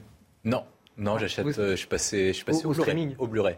ah, au Blu-ray quand même. Donc vous avez quand même parfois le DVD, c'est l'objet. Enfin, c'est en fait, la même je, chose. Je vais être précis. J'achète parfois des coffrets collection comme des grandes séries ou des grands films. D'accord, vous faites partie de ces gens-là. Moi, j'en achète un tout petit peu parce que c'est un vrai petit plaisir d'aller. Mais ah bah alors, beaucoup moins qu'avant. Mais je vous avoue, je n'achète plus de VHS. Je vous emmène ce matin dans la dernière vidéothèque de Calais, une vidéothèque qui fait de la résistance face au numérique justement et face au, streaming. Mais au moins là-bas, quand on veut choisir un film, bah, c'est pas un algorithme qui, euh, qui vous propose, euh, qui vous donne des conseils, mais le patron, et lui, ce patron, il, s'y connaît. Regardez le récit de Julia Judas. Des DVD par centaines. À Calais, dans l'une des dernières vidéothèques de France, les passionnés de cinéma tentent de dénicher la perle rare. C'est toujours bien quand on, bah, quand on cherche, quand on fouille, bah, de, trouver des, des petits comme ça, des, des, petits bijoux, des petites pépites qu'on ne trouve pas forcément dans les grandes surfaces. Dans ce lieu d'échange et de rencontre, les clients profitent d'un moment de partage entre cinéphiles pour le plus grand plaisir de Bruno Clément, propriétaire du magasin. le Blu-ray, il y a 25, il n'a pas bougé. Il y a des conseils judicieux aussi à apporter que, que les plateformes ne peuvent pas faire. Il faut guider le client. Moi, en fin de compte, quand un client rentre, je sais presque d'avance ce qui lui convient à partir du moment où il a choisi déjà des premiers films. Je peux continuer dans sa lancée, mais je vais continuer sur des films qu'il ne connaît pas et qu'il ne soupçonne pas. C'est ça mon métier en réalité. Mais à l'ère du numérique, et malgré des prix attractifs, les DVD ont aujourd'hui un concurrent de taille, Internet et sa source inépuisable de vidéos. Moi, je l'admets, je n'achète plus de, DVD, je regarde un petit peu tout en, streaming. Merci euh, William Tay, euh, merci Michel Taube. D'ailleurs, vous restez avec nous, Michel Taube, pour euh, le journal de, 8 heures. Vous serez rejoint par Olivier Védrine, politologue. juste après les sports, les sports, on va parler de la Première Ligue, Arsenal en Angleterre football bien sûr. Un derby londonien pour lancer la saison du royaume. Crystal Palace reçoit une équipe d'Arsenal au nouveau visage. William Saliba est titulaire pour son retour de prêt, tout comme les recrues Zichenko et Gabriel Jesus. Le Brésilien, très en vue dès les premières minutes. Il s'est imposé physiquement le petit pont de Jésus. Gabriel Jésus qui continue un rush incroyable. Martinelli, oh ça passe à côté, quelle action Les Gunners dominent cette première période et sont logiquement récompensés à la 20e minute. Saka qui frappe euh, loin au deuxième poteau vers Zinchenko qui remet de la tête. But pour Arsenal Gabriel Martinelli, premier buteur de cette saison de Première Ligue, permet à Arsenal de mener 1-0 à la mi-temps. Palace démarre le second acte avec de meilleures intentions, à l'image de cette sublime inspiration de Zaha. Mais Ramsdale remporte son duel face à Eze. Les joueurs de Mikel Arteta souffrent en deuxième période, mais scellent leur victoire à la 85e minute. Saka qui centre fort, ça a été dévié par Gay. Le but contre son camp et 2-0 pour Arsenal. Les Gunners, qui avaient perdu leurs trois premiers matchs de championnat la saison dernière, s'imposent 2-0 et commencent parfaitement ce nouvel exercice. Bonjour à tous, un week-end à nouveau chaud et surtout très ensoleillé, c'est le programme du jour, mais quand même à cela quelques petites nuances, surtout des nuages qui auront tendance à circuler en matinée en direction du sud-ouest, mais également de la région Rhône-Alpes en remontant vers la euh, Franche-Comté. Quelques entrées maritimes qui vont persister dans le golfe du Lion, avec Mistral, Tramontane, déjà 70 km h mais après leur dissipation, vous allez voir que c'est un franc et généreux soleil sur l'ensemble du pays tout de même. Donc dans l'après-midi, les nuages auront tendance à gagner du terrain, surtout sur un large quart sud-ouest, mais également euh, près des reliefs des Alpes. Ça pourrait d'ailleurs conduire à une évolution diurne en fin de soirée. Donc ça serait surtout une évolution diurne des nuages qui bourgent, qui bourgeonnent jusqu'à l'averse averse qui parfois peut être orageuse partout ailleurs. Ce sera un franc et généreux soleil. Pour les températures, en matinée, contrastées entre le nord et le sud, 10 degrés, que ce soit pour la Champagne, pour la Normandie, pour la Bretagne, mais déjà 25 degrés en direction de la Méditerranée. Un mercure qui ne fait que repartir à la hausse dans l'après-midi puisque nous allons euh, par moment dépasser les 37 degrés localement au meilleur de la journée et sous abri, je vous le rappelle, alors que ça sera quand même beaucoup plus tempéré en direction du nord avec la minimale de 24 degrés qu'on observera en direction direction de Lille, en direction de Brest, de Cherbourg, mais également pour Strasbourg. Donc un mercure qui va repartir à la hausse à partir de la journée de dimanche. Donc euh, encore ces chaleurs hein, provenant du sud qui vont progressivement investir les régions du nord. Et à partir de lundi, eh bien, on pourrait euh, justement se manifester une nouvelle vague de chaleur avec des températures pour la moitié nord qui seraient équivalentes à celles de la moitié sud. Nous aurons l'occasion d'y revenir dans les prochains bulletins.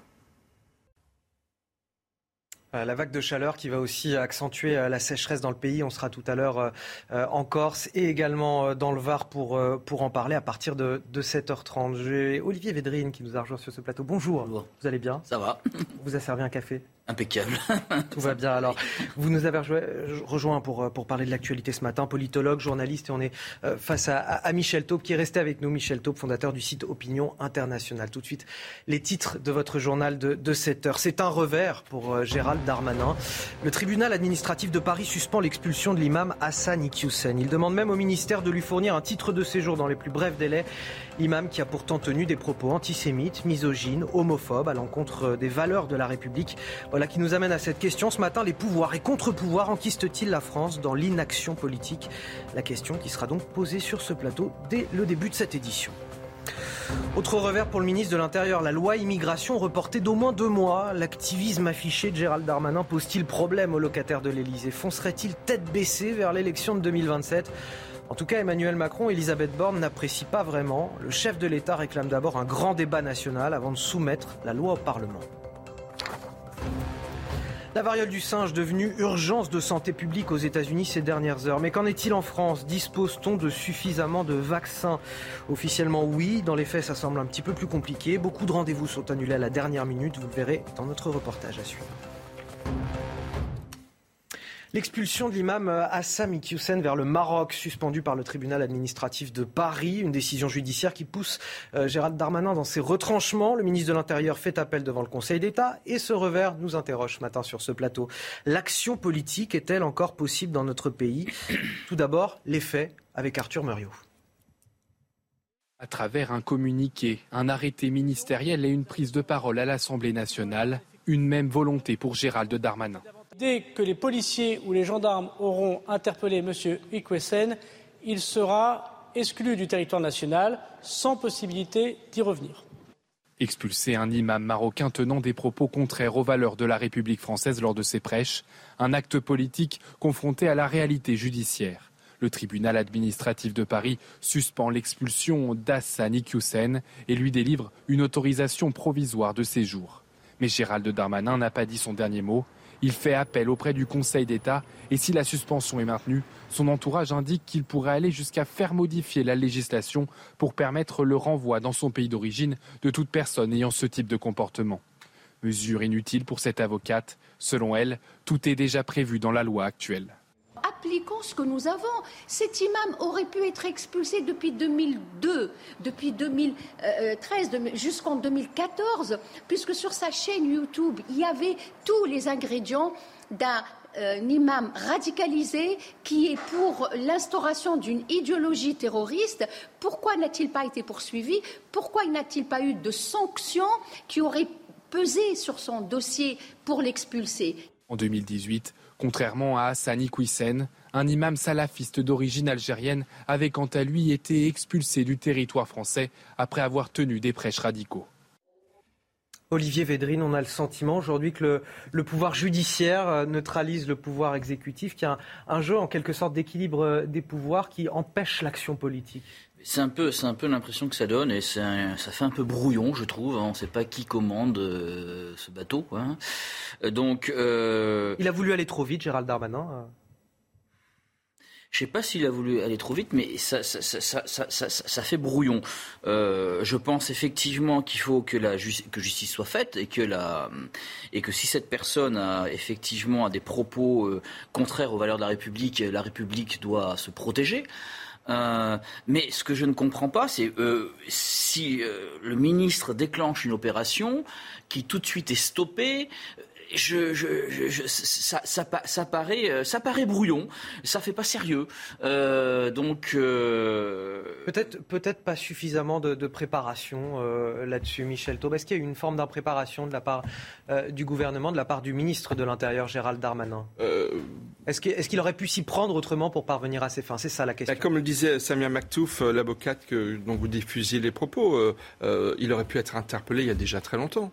Ça. fait, ça fait 15 ans qu'il diffuse des propos euh, homophobes, sexistes. Ces propos antisémites sont plus anciens. Donc au moment où il les a commis, entre guillemets, il aurait pu être interpellé. Je, je répète, l'imam de Brest, qui a 10 ans, ça avait choqué toute la France, avait dit devant une centaine d'enfants que la musique, c'était l'incarnation du mal, qu'il fallait pas fréquenter de, de, de, des citoyens non musulmans il n'a pas été euh, empêché de continuer à progresser. Il est toujours, euh, j'ai envie de dire, il court toujours. Et donc, si vous voulez, euh, la réalité, c'est qu'on n'a pas appliqué le droit. Alors après, que Gérald Darmanin a-t-il mal préparé son affaire Il a peut-être fait preuve d'un peu trop de confiance en lui. Ça, c'est certain.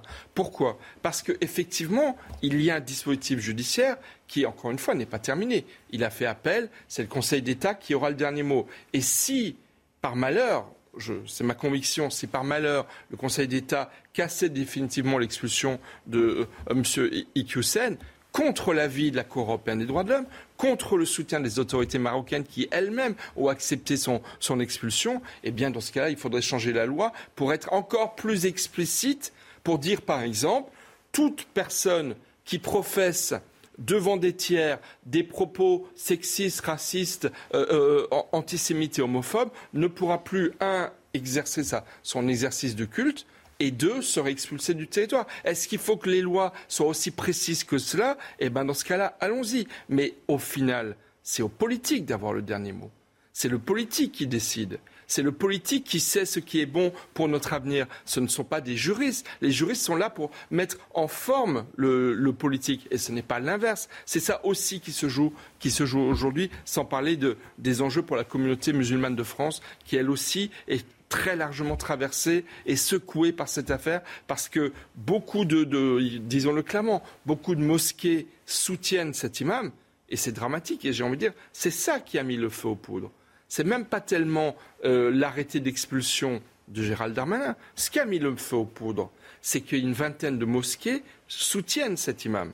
Il a, une audience, il a une audience particulière. Considérable. Il, est extrêmement, il est extrêmement influent.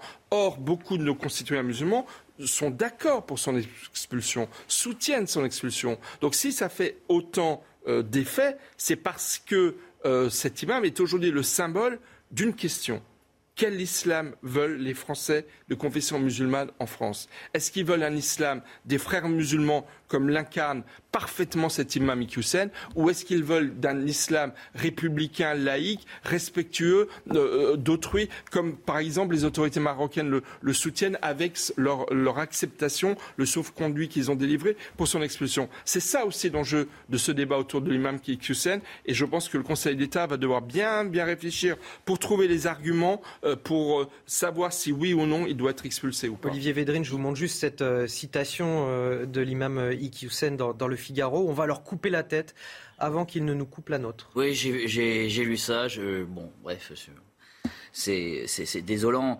Mais je suis d'accord, euh, il, y a, il y a des musulmans en France qui, euh, qui condamnent euh, ce, cet imam. Et hier, je, en préparant cette émission, je voyais l'intervention de l'imam de Drancy, qui représente un islam ouvert, respectueux de la République.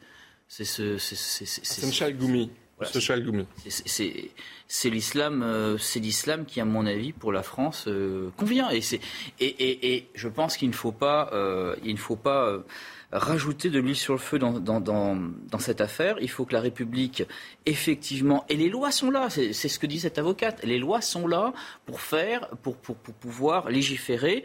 Pourquoi cette personne qui tient des propos antisémites, homophobes, contre l'égalité homme-femme, n'a pas été expulsée avant?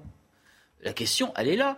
Donc, euh, pourquoi, n'a-t-il pas été aussi poursuivi pour, euh, pour euh, ces, propos? Ce qui est cocasse, et vous l'aviez déjà relevé, Michel Taub, c'est que la, la, Cour européenne des droits de l'homme a finalement soutenu l'expulsion prononcée par Gérald Darmanin et que c'est le tribunal administratif de Paris qui l'a invalidé, cette expulsion. Absolument, et c'est vraiment c'est profondément décevant. Après, ça n'est qu'un tribunal administratif. Euh, il y a encore une fois un recours qui est fait. Vous savez, les tribunaux, administratifs, c'est des femmes et des hommes. Mhm. Qui, qui, qui, le droit, c'est pas quelque chose de figé. Donc un juge, il peut aller chercher tel ou tel argument, mais la Cour européenne des droits de l'homme, effectivement, a considéré que l'expulsion de cet imam ne, ne, constituait pas pour, lui un dommage irréparable.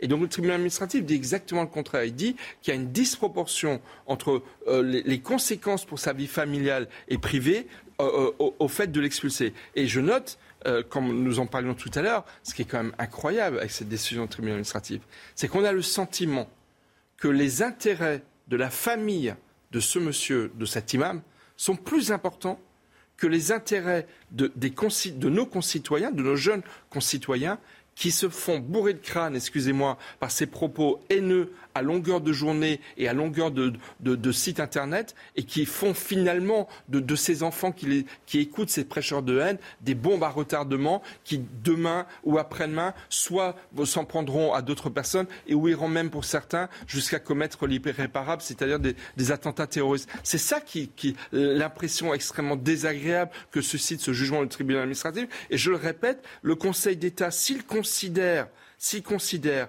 que les propos parce que vous savez, ça s'appelle la takia. C'est très important la takia. La, dissimulation, c'est ça C'est la dissimulation. L'imam, c'est le champion du monde de la takia. C'est-à-dire que vous pouvez écouter tous ces prêches, ils ne sont pas toujours explicitement antisémites, explicitement. Mais c'est ça le message qui est diffusé. Enfin, certains sont explicitement, par exemple, homophobe. Lors du mariage pour tous, il a fait une vidéo absolument honteuse qui disait que les homosexuels Et pourquoi des plaintes ne sont pas déposées contre ces euh, Eh ben dans ce cas, j'ai envie de dire, il n'est jamais trop tard. C'est peut-être par là qu'il fallait mais Il n'est jamais trop tard pour bien faire. Déposons plainte dans ce cas-là. Déposons plainte pour chacun, chacune des vidéos aujourd'hui consultables sur Internet qui rencontrent des centaines de milliers de vues pour demander qu'elles soient interdites. La, fameuse vidéo de l'imam de Brest qui s'adressait à une centaine d'enfants assis à ses pieds et qui leur disait la musique c'est l'incarnation du mal. Euh, cette vidéo, elle est restée sur Internet pendant des années, pendant des années. Donc si vous voulez, effectivement, la réalité, dans la loi de 1905 sur la laïcité, il y a un article, l'article 25, sur la police des cultes. L'État a le droit, c'est le droit, c'est pas, pas même de changer, d'exercer ce qu'on appelle la police des cultes. Moi je dis, il faut s'il y a beaucoup d'imams et et il y en a beaucoup en France, eh ben, il faut que la police des cultes exerce son travail et contrôle et surveille ses prêches. Et dernier point, j'aimerais dire, il y a 7 à 10% de nos concitoyens en France qui sont musulmans. C'est-à-dire entre 7 à 10 millions de Français qui sont de confession musulmane. On n'a pas. On a cette statistique. Oui, c'est cela. On dit que, c'est environ 15%. Voilà, environ 15%. on n'a pas le droit de faire des statistiques autour de, en France. Autour de, non, toutes les études montrent qu'il y a environ 15%, même disons 5 à 10% de la population.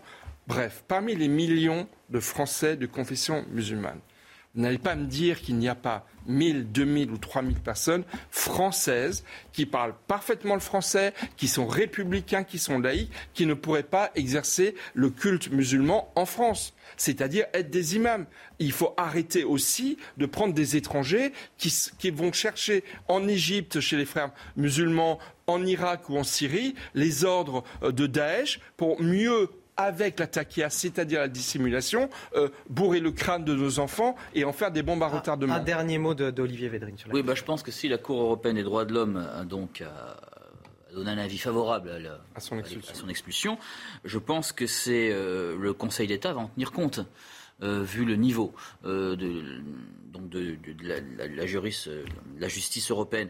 Mais je, je, crois que la portée symbolique de la Cour européenne des droits de l'homme est très importante dans ce dossier-là et euh, va servir véritablement, je pense. Donc on accuse souvent plus de laxisme pour le coup. Donc c'est pour ça que oui, c'est pour, ça. Non, c'est pour ça.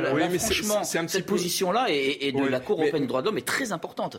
C'est un peu injuste en la, matière. On peut souvent critiquer la Cour européenne des droits de l'homme, mais sur la laïcité, elle a souvent rendu des avis très clairs en disant au nom du vivre ensemble à la française des mesures restrictives, euh, notamment d'affichage euh, de, de, profession de foi religieuse, étaient parfaitement légitimes. Donc on, peut y aller en la matière. Je pense qu'il y a une Je, vous arrête un instant, Olivier Védrine. On va marquer une courte pause parce qu'il est 8h15 et il y a Jeanne Cancard qui nous attend pour le rappel de l'actualité.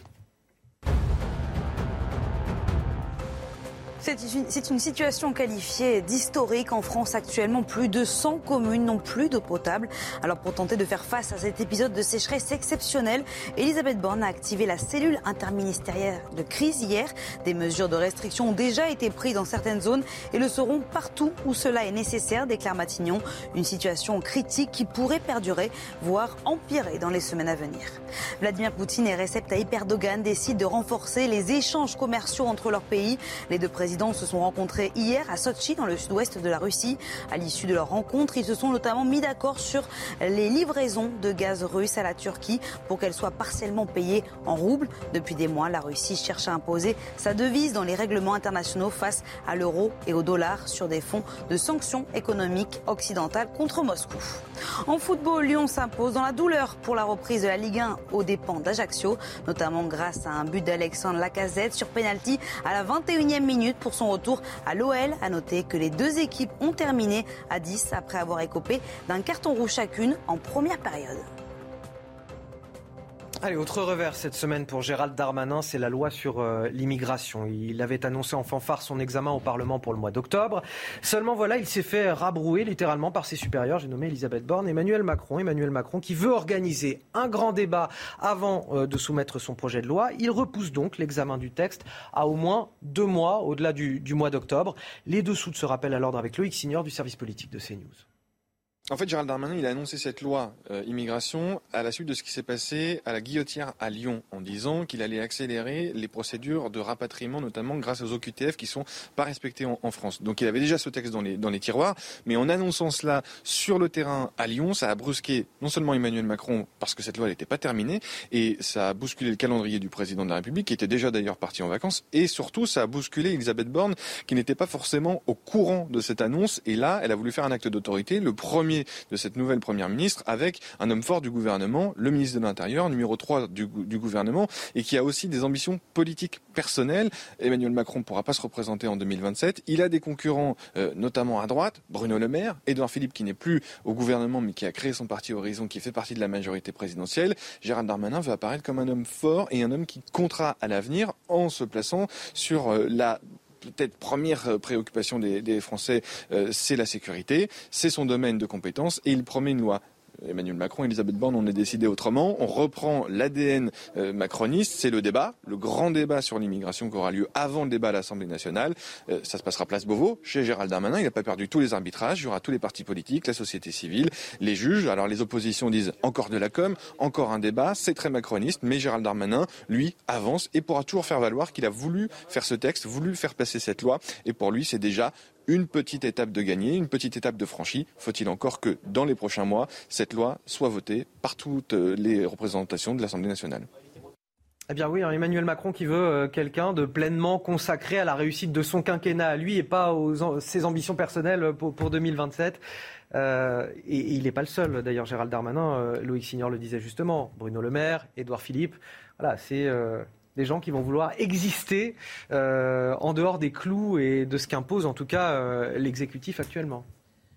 Oui, mais bon, je, bon, je, disais hors, antenne, quoi. C'est l'ambiguïté française, tout cela. Moi, je ça sent. Pourquoi? euh, moi, je, bon, comme vu de l'extérieur euh, et euh, avec mon arrivée euh, toute récente sur la France après dix ans d'absence ici, il y a une ambiguïté. C'est toujours le en même temps. C'est toujours on est au milieu du pont. Alors c'est dans les relations internationales avec Poutine, c'est dans politique intérieure avec l'immigration, c'est en politique intérieure avec un avis d'expulsion contre un imam il faut être clair, quoi, à mon Et, et, cette communication, cette, à, la, euh, Macron, en même temps, dessert énormément, tant au niveau national qu'au niveau international. Soyez clairs, si oui, c'est oui ou non. C'est on expulse ou on n'expulse pas. Euh, c'est on fait une loi contre l'immigration ou on n'en fait pas moi, je sens un amateurisme. Et alors, pour ne, pour ne décevoir personne, ce en même temps va décevoir tout le monde. Euh, donc, il n'y a pas qu'une course euh, euh, pour, pour les prochaines élections. Il y, a ce, il y a cette cacophonie du en même temps, de on est au milieu, on est au milieu du pont, et pour, et pour et pour plaire à tout le monde, mais en fin de compte, on est dans un statu quo et on fait rien. Alors, au-delà des ambitions euh, personnelles de, Gérald Darmanin, il y a une autre question euh, que pose le report de cette loi, c'est la question de, ce grand débat public. Est-ce qu'il est nécessaire? Le débat, normalement, il est fait par des représentants de la nation à l'Assemblée nationale, euh, un débat qui est parfois rugueux, mais au moins pour ce nouveau quinquennat, il a quand même le mérite d'exister avec une Assemblée nationale qui n'est pas voilà, acquise à, la majorité. Et il se passe des choses, on l'a vu sur la loi pouvoir d'achat, il se passe des choses à l'Assemblée nationale. C'est peut-être parfois tendu, mais euh, on arrive quand même à des solutions. En fait, je pense que Emmanuel Macron veut gagner du temps sur les questions d'immigration, sur les questions de lutte contre les violences euh, et la délinquance, il a toujours voulu gagner du temps. Il a mis quatre ans pour faire adopter une loi euh, sur la lutte contre l'islam radical, qui d'ailleurs euh, qui a été présentée par Gérald Darmanin comme l'alpha et l'oméga de, cette question, et en fait pas du tout. Mais Emmanuel Macron veut gagner du temps. Emmanuel Macron, il a du mal avec ces questions. Et donc, effectivement, le report de ce projet de loi, il est très significatif politiquement. Et je pense effectivement que même si le débat peut être intéressant, la réalité, c'est qu'Emmanuel Macron veut gagner du temps. Alors après, à la décharge euh, du chef de l'État, il y a aussi une loi qui va arriver à la rentrée, ce qui est la LOPMI, la loi sur les moyens du ministère de l'Intérieur, qui devrait être considérablement augmentée. C'est toujours cette ambiguïté d'Emmanuel Macron qui politiquement n'assume pas les grands enjeux régaliens de sécurité intérieure et qui en même temps, il est vrai, a donné plus de moyens euh, euh, à la police et à la justice depuis qu'il est arrivé au pouvoir. C'est un peu le contraire de Nicolas Sarkozy, euh, que certains présentent comme le Don Corleone et de, de l'ancienne droite, à savoir que il communique beaucoup. Il a beaucoup communiqué, Nicolas Sarkozy. Mais fois, il a déshabillé la police, il a supprimé la police de proximité. Et résultat, dix ans après, on a des gros problèmes de gestion euh, de la sécurité dans, dans les bolliers. Donc Emmanuel Macron, c'est peut-être un petit peu le contraire. Mais la réalité, c'est que euh, sur l'immigration, il y a un consensus en France. Il y a un consensus en France. Euh, c'est News, vous publiez il y a deux jours un sondage, 91% je crois des, Français sont favorables à une, grande, une nouvelle politique d'immigration. Là, là, en l'occurrence, ah. c'était le sondage, c'était sur l'expulsion d'imams qui Pardon, excusez-moi, mais, mais, il y en a eu, il y a quelques jours, il y en a eu il y a quelques jours sur, sur l'immigration, il y avait vraiment la volonté consensus euh, d'immigration. Voilà. Et donc, si vous voulez, une majorité de Français et donc, si vous voulez, comme il y a un consensus au niveau national, premièrement, et qu'effectivement, comme vous le disiez à l'Assemblée nationale, vous avez tout ce qu'il faut. Vous avez tout le, florilège des points de vue qui existent à l'Assemblée nationale. Des insoumis qui sont immigrationnistes au Rassemblement national, qui est pour une politique beaucoup plus ferme. Effectivement, c'est peut-être pas la peine de faire un débat dans la société. Vous avez le reflet à l'Assemblée nationale de tous les points de vue. Et donc, allons-y plus rapidement et organisons ce débat à l'Assemblée nationale suivi d'un vote d'une loi. L'épidémie L'épidémie de variole du singe déclarée urgence de santé publique aux, États-Unis. Euh, question en France, y a-t-il une pénurie de doses de vaccins chez nous? Officiellement non, selon le gouvernement. Pourtant, le ministère de la Santé a, décidé de rallonger l'espacement entre les deux doses, c'est-à-dire au-delà des 28 jours qui sont actuellement recommandés par la Haute Autorité de Santé. Et puis concrètement, quand on se rend sur le terrain, dans les centres de vaccination, on se rend compte que l'accès au vaccin n'est pas si évident, même pour ceux qui ont pris rendez-vous. Regardez, ce reportage, il est signé Alice Delage et Thibault Marcheteau dans ce centre de vaccination contre la variole du singe du 13e arrondissement de Paris. Les personnes qui souhaitent se faire injecter une dose dressent le même constat. On me dit tout de suite à la porte qu'il y a un problème de doses qui ne sont pas arrivées euh, et peut-être qu'ils attendent des doses dans l'après-midi mais qu'il faut aussi les décongeler. J'avais rendez-vous à 11h15 et puis on m'a appelé 10 minutes avant en me disant qu'ils n'avaient pas reçu les doses et que du coup, euh, affaire à suivre. Euh. Ce vaccin vendu par le Danemark vient donc à manquer alors que la demande est forte. Selon le professeur Megarban, cette pénurie de doses s'explique par un manque de considération générale de cette épidémie a été un peu surpris par euh, euh, l'importance de cette épidémie. Il est toujours temps euh, bah, de prendre les dispositions nécessaires pour pouvoir mettre à disposition le vaccin, c'est-à-dire en produire des quantités suffisantes et puis évidemment ouvrir les centres de vaccination correspondants. Mais ça ne sert à rien d'ouvrir des centres s'il n'y a pas les doses. Donc en pratique, d'abord, assurons-nous d'avoir les doses. Ce médecin affirme qu'il faut rester rassurant quant à la gravité de la maladie qui guérit généralement sans traitement. Alors Michel Taub, on a François Braun, le ministre de la Santé, qui assure qu'on a de quoi vacciner la population cible, c'est-à-dire 250 000 personnes euh, environ. Pourtant, il ne veut pas donner le nombre de, vaccins qu'on a à disposition, c'est secret défense. Et pourtant, beaucoup de personnes se présentent dans les centres de vaccination et ne peuvent pas se faire vacciner. Donc il y a soit un manque de doses, soit il y a un problème de logistique et d'organisation. Et ensuite, et enfin, et c'est le plus grave, c'est qu'en fait, euh, je pense que de plus en plus de Français sont sceptiques et commencent à avoir une forme de recul vis-à-vis de toute forme de vaccination. Et c'est absolument dramatique parce qu'au Canada, et je suis sûr que c'est la même chose en Europe, le nombre de personnes qui se vaccinent, notamment les vaccinations obligatoires de nos enfants, sont en chute libre. Et c'est extrêmement grave parce que ça va poser d'énormes de santé publique, d'énormes problèmes de santé publique derrière. Et enfin, j'ai envie de dire, puisque euh, euh, cette épidémie touche des populations ciblées, il valait peut-être mieux, plutôt que de faire une alerte générale, cibler la communication sur les populations à risque pour essayer de faire véritablement un travail en profondeur plutôt que de la communication. C'est une course contre la montre euh, qu'il va falloir engager pour le, pour le, gouvernement. On va finir sur quelque chose d'un petit peu poétique pour finir cette demi-heure. Cette maison en Alsace dont l'architecte n'est autre que le soleil. Eh oui, c'est ah possible. Euh, je vous laisse découvrir cette habitation écologique. Évidemment, il y a un homme hein, derrière tout ça. C'est pas, c'est pas le soleil, mais vous allez comprendre pourquoi. Ça coûte un petit peu plus cher, évidemment, qu'une habitation euh, classique. Regardez ces images, elles sont commentées par euh, Célia Judas. Sous ces airs de toupie ou de coquillage, c'est bien une maison solaire qui a fleuri dans le jardin d'Éric Vasseur. Ébéniste devenu designer, il n'a que 20 ans lorsqu'il imagine cette maison surprenante. L'héliodôme, comme il l'a baptisé, épouse la trajectoire du soleil. Là, les trajectoires du Soleil, en fait, elles sculptent un volume. La forme, elle nous est donnée par, par la nature, par le rythme du temps. Par, en fait, quelque part, on donne une dimension au temps. Fraîche l'été et tempérée l'hiver, pour son créateur, cette maison écologique est aussi une réponse à l'urgence climatique.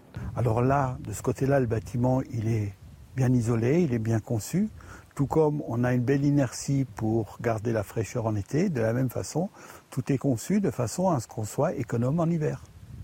Et si on veut bien essayer de construire dans ce sens, je pense qu'on arrivera à faire des bâtiments qui seront économes et surtout économes dans la durée. Mais pour l'heure, cette habitation revient cher, 2500 euros du mètre carré contre 1500 à 2000 euros pour une maison standard. Un petit peu plus cher, mais c'est joli comme maison, cela C'est beau et puis ça fait, ça fait rêver. C'est la nuit des étoiles ce week-end partout en et France. Avec une maison comme ça, on peut bien ah, observer les ah, étoiles. Ah, évidemment, dans les étoiles, il y a aussi le soleil, n'est-ce pas? Et donc, euh, voilà, c'est un Non, je trouve ça très beau. Et, l'Alsace, c'est une terre euh, d'innovation. bon, je suis alsacien, mais. Ah voilà, on est un petit peu chauvin, par voilà, le bien. Mais je n'ai pas l'accent. On, va marquer une courte pause, messieurs. On vient à 7h30 pour un nouveau journal. On va parler euh, justement de ce qui nous agite en ce moment en France, c'est la sécheresse. Avec les fortes chaleurs, ça ne s'améliore pas. Et c'est pas prêt de s'améliorer, justement. Votre journal de 7h30. Je suis toujours avec euh, Michel Taube et Olivier Védrine pour euh, analyser, décrypter l'actualité. À la une, une centaine de communes avec euh, des canalisations avides, de l'eau acheminée par des camions citernes et une cellule interministérielle de crise qui a été activée. La sécheresse ne fait que s'accroître et semble prendre le gouvernement de court. C'est la plus grave sécheresse enregistrée dans le pays. Nous serons ce matin en Corse notamment, ainsi que dans le département du Var deux lieux particulièrement touchés par euh, cette euh, sécheresse. Les attaques contre les forces de l'ordre, 50 à 60 fois plus importantes que dans la population euh, normale. Selon le Figaro, il y a en moyenne 9 agressions par jour du 1er janvier au 30 avril, des faits qui ne sont plus seulement circonscrits à la période des vacances et au désœuvrement estival des délinquants. C'est ce que nous disent les syndicats. Nous verrons dans cette édition les dernières illustrations de ce phénomène mer ou montagne, eux aussi sont sur la route des vacances. Je vous parle des, ministres, des membres du gouvernement cette année. Ils ont le droit à 17 jours de congé, mais ils ne pourront pas partir où ils veulent. Et comme à l'accoutumée, eh ils devront rester joignables et mobilisables à tout moment. Les explications à suivre avec Jeanne Cancard. Bientôt une quatrième vague de chaleur sur le pays. Dès demain, les températures repartent à la hausse dans le sud-ouest. Elles gagneront euh, la moitié nord à partir de lundi. Et forcément, il y a cette euh, sécheresse qui s'aggrave. Déjà depuis, euh, depuis des semaines, depuis le 17 juillet, la France établit chaque jour un nouveau record. il est très probable que la situation empire jusqu'à la mi-août. En Haute-Corse, la situation est, est, particulièrement tendue. Le département pourrait être privé d'eau d'ici une vingtaine de jours selon la préfecture. Sur place, notre correspondante Christina Lozzi. L'annonce d'un risque d'une pénurie d'eau dans trois semaines et de nouvelles restrictions possibles ne laisse personne indifférent sur l'île de Beauté, que ce soit euh, du côté des consommateurs d'eau brute ou d'eau potable. Alors pour l'eau brute, il a été décidé de porter l'interruption d'arrosage hebdomadaire de 24 heures à 36 heures. Il va de soi euh, que pour tous les usages non agricoles, le sujet est aussi important et critique. Euh, certains Corses changent leurs habitudes. On a croisé des personnes qui remplissent leurs bouteilles d'eau, par exemple, dans des fontaines en nous disant, eh bien, c'est toujours ça de gagner, toujours ça d'économiser, ou qui utilisent même des bassins d'eau de pluie ou qui se rendent dans des lavoirs pour récupérer de l'eau pour arroser euh, des potagers ou des jardins d'agrément. Et puis il y a des Corses qui nous confient que le problème n'est pas nouveau ici, que c'est récurrent chaque année et qui disent ne rien avoir à faire, euh, ni des déclarations, ni des menaces de contrôle pourtant renforcées, ni même euh, des amendes pouvant aller jusqu'à 1500 euros. Nous avons rencontré un retraité en train d'arroser son jardin qui a refusé d'être filmé et qui nous a dit ils peuvent toujours venir me mettre une contravention. Moi, j'en ai rien à faire. Mon jardin, je continuerai à l'arroser quand même. Alors fin août, lors du prochain point des autorités sur la situation des réserves d'eau, on pourra vérifier si l'appel à la responsabilité de tous lancé par le préfet de Haute-Corse a été entendu par la population insulaire. Je voulais vous faire écouter justement l'inquiétude d'un restaurateur corse et d'un éleveur corse sur la situation telle qu'elle va évoluer, en tout cas dans les prochaines semaines. Regardez. On est très inquiet puisque dans quelques jours, euh, on nous, annoncerait éventuellement qu'on pourrait même nous couper l'eau dans nos restaurants. Et voilà, là, on a commencé les premières mesures. Je dirais, on n'arrose plus nos plantes, on lave plus à grande eau notre, euh, avec le jet notre terrasse. Voilà, mais on est, on est que inquiet et en tant que professionnel, on, aurait bien aimé que ça fait quand même 20 ans ou 30 ans qu'on parle de cette sécheresse.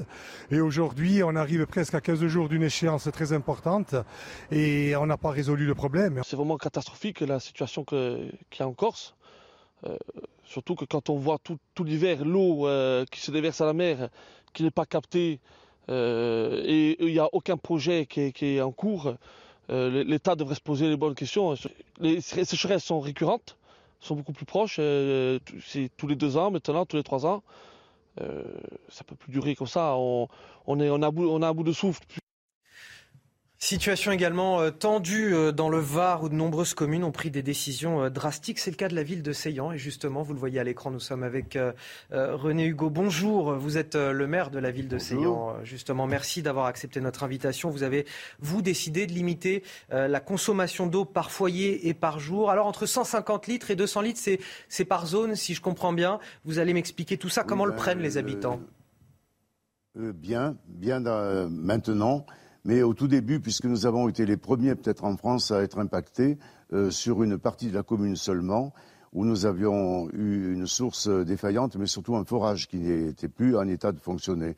Et euh, cette surprise, nous l'avons eue euh, déjà, les premiers signes, c'était en début d'année. Et au mois d'avril, eh bien, nous, nous, sommes résolus à compléter avec un dispositif de livraison d'eau par camion-citerne et qui complétait justement la source et qui elle-même avant était complétée par le forage défaillant. Voilà un peu le, schéma. Alors là, il y a eu des grincements dedans, et bien sûr, euh, il fallait changer les habitudes. Mais euh, très vite, les gens ont compris euh, l'enjeu. et ils se sont en quelque sorte soumis à, ces règles, à l'arrêté que j'avais pris en complément de l'arrêté préfectoral. Et c'est 150 litres par jour par personne. Euh, dans l'ensemble, euh, les gens ont admis, mais il y a eu quand même des réticences pour certains qui voulaient continuer à arroser leur pelouse, etc., bien que le préfet, euh, par arrêté, l'ait interdit. Bah, alors justement, c'est intéressant. Comment, comment vous faites pour faire respecter cette mesure? Parce que vous ne pouvez pas être derrière le robinet de, de, chaque habitant de votre, de votre commune. Non, mais nous avions comme indication déjà, par rapport au relevé des factures, puisque nous avons une saisonnalité qui est facturée, donc nous savions qui euh, consommait beaucoup. Et nous les avons donc euh, mis en garde, euh, puisque c'est une régie intercommunale qui, qui, est donc, qui gère l'eau, et elle avait les éléments voulus et même les moyens de prévenir par téléphone ou par texto, donc toutes les personnes susceptibles de consommer beaucoup. Certaines ont donc tout de suite réduit leur consommation mais il y a eu malheureusement des, récalcitrants, comme on les appelle, et ceux-là, eh bien, euh, quand ils refusaient, euh, nous avions donc la possibilité d'installer des réducteurs, des limitateurs d'eau. Alors ça s'est fait bien sûr euh, avec des, mises en garde, comme des mises en demeure. Et, les choses se sont quand même bien, bien passées, puisque aujourd'hui, tout le quartier, ces 350 usagers, continuent à avoir de l'eau. Euh, parce qu'il ne fallait pas que les gros consommateurs euh, perturbent justement tous les autres. Et vous avez, vous, avez vous, euh, vous, avez vous une difficulté supplémentaire dans la région, c'est que vous êtes un département très touristique aussi. Oui, absolument, mais je, le but c'était de pouvoir accueillir justement les résidents secondaires et aussi tous les touristes dans des conditions correctes et suffisamment agréables. Et là, jusqu'à maintenant, nous y sommes parvenus. Alors, cette intercommunalité, puisque je préside l'Interco aussi, eh bien, euh, s'est préoccupé euh, de la situation. Et mon modèle, si on peut dire, euh, a servi de laboratoire. Et, mes collègues maires ont donc décidé, au vu des débits, de porter la consommation à 200 litres, comme je l'avais fait sur la partie qui est donc alimentée par la source commune qui alimente le territoire de la communauté de communes. voilà un petit peu le, schéma. Est-ce que vous êtes aujourd'hui, euh, René Hugo, en, colère contre l'État et le manque d'anticipation par rapport à cette situation? Alors, le manque d'anticipation, bon, c'est ça, nous le savions tous, parce que moi, je suis originaire du pays, et euh, on a toujours vu euh, l'eau manquer. C'est maintenant des sources hein, qui, qui aujourd'hui ressort, mais avec une, une force beaucoup plus grande. Alors, c'est pas une surprise pour les Provençaux, euh, pour euh, d'autres, peut-être, euh, ça l'est un peu. Mais je crois que nous avions un peu tous pratiqué la politique de l'autruche, hein, en disant le, le changement climatique, c'est pour plus tard, c'est pour, pour plus tard. mais, il est là maintenant. Il est là et de façon peut-être un peu violente. En tout cas, ça va nous obliger à réfléchir et, et à agir. Et à agir en prenant des, des mesures indispensables pour réduire la consommation d'eau, faire en sorte que rien ne se perde et, ce sera une optimisation du, service euh, qui nous attend pour rien perdre et euh, permettre aux gens de toujours avoir euh, une consommation décente. Merci à vous, René Hugo. Je le rappelle, vous êtes le maire de, de Seyan dans le Var. Et merci également à, Thibault Marcheteau qui a permis la réalisation de, ce duplex. Michel Taub, les propos qu'on vient d'entendre vous font évidemment réagir. Bah oui, parce que, comme le dit le maire René Hugo, il me fait penser à un poème de Jacques Prévert qu'une amie Guylaine à la Joyeline citait, euh, euh, qui s'appelle Après. Après, mais c'est maintenant, c'est maintenant. C'est maintenant que effectivement il faut agir. Et, comme il l'a confessé quasiment, euh, Monsieur le Maire, l'anticipation elle aurait pu être là, au rendez-vous. Il y a déjà 5 ans, 10 ans, 20 ans, et on n'a rien fait. C'est quand même scandaleux qu'un préfet soit obligé de dire dans 28 jours il n'y aura plus d'eau. Et vous imaginez la gravité des propos En Corse, dans 28 jours, il n'y aura plus d'eau. Ça veut donc dire qu'il n'y a pas eu assez d'anticipation, ne serait-ce qu'en termes de sonnette d'alarme. Peut-être que début juillet, ils auraient pu se dire que dans 50 jours, il y aurait des problèmes d'eau. Ça aurait peut-être été plus efficace en termes de mobilisation générale. Parce que là, on a tout juste une euh, cellule de crise interministérielle qui, a été, euh, qui, a été, mise en place. Oui, mais ça n'est pas suffisant. Il y a certains élus locaux comme Olivier Richefou, le, le, président du département de la Mayenne, qui en tant que président de tous les services euh, d'intervention contre les incendies, qui propose un grand ministère de la protection civile. Parce que manifestement, il ne faut pas seulement organiser les services de l'État, il faut une mobilisation générale. Il faut agir très très rapidement en termes de prévention. Et dernier message, c'est que la sobriété à laquelle appellent les pouvoirs publics, c'est aujourd'hui la condition pour avoir de l'eau dans les semaines et les mois qui viennent. Donc si vous voulez, on rigole plus. Quand un préfet, un représentant de l'État dit on n'aura plus d'eau dans 28 jours, ça veut vraiment dire qu'il faut tirer la sonnette d'alarme et que tout le monde doit se mobiliser pour éviter le pire. Olivier Védrine. Oui, alors, euh, je disais hors, antenne, euh, moi je, suis. Euh, j'ai à la fois des origines alsaciennes et à la fois des origines auvergnates. Et en Auvergne, j'ai beaucoup de familles, ont des grandes propriétés, etc. Et il y a un manque d'eau pour, pour l'élevage et pour les céréales. Et euh, effectivement, il n'y a pas eu de gestion, pas d'anticipation. Mais attention, on est en Auvergne. Il y a un manque d'eau en Auvergne, château d'eau de la France, le massif central. C'est-à-dire que le manque actuellement qu'on a en Auvergne d'eau va se retrouver dans trois semaines, dans un mois, dans trois mois en France. C'est le château d'eau de la France qui actuellement manque d'eau. Et, ça n'est pas que le sud de la France. Euh, euh, dans les Vosges, qui est la partie nord du, euh, du pays, dans la ville de bah, Gérardmer, il n'y a plus assez d'eau dans les nappes phréatiques. La mairie est obligée de pomper l'air, l'eau dans le lac de Gérardmer. Donc on va vraiment vers des, une accélération très forte à cause du réchauffement climatique de la sécheresse et de leurs conséquences, il y a, une accélération euh, des, changements de comportement.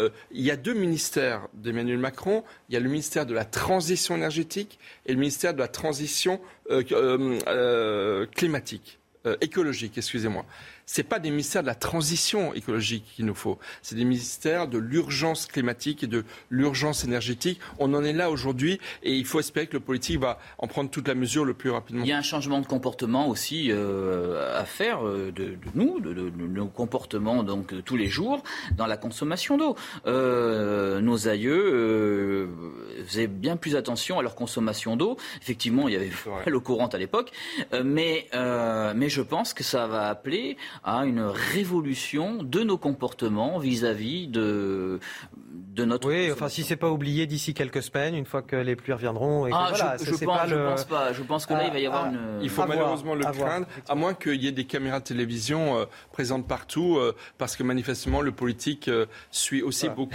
l'actualité des médias.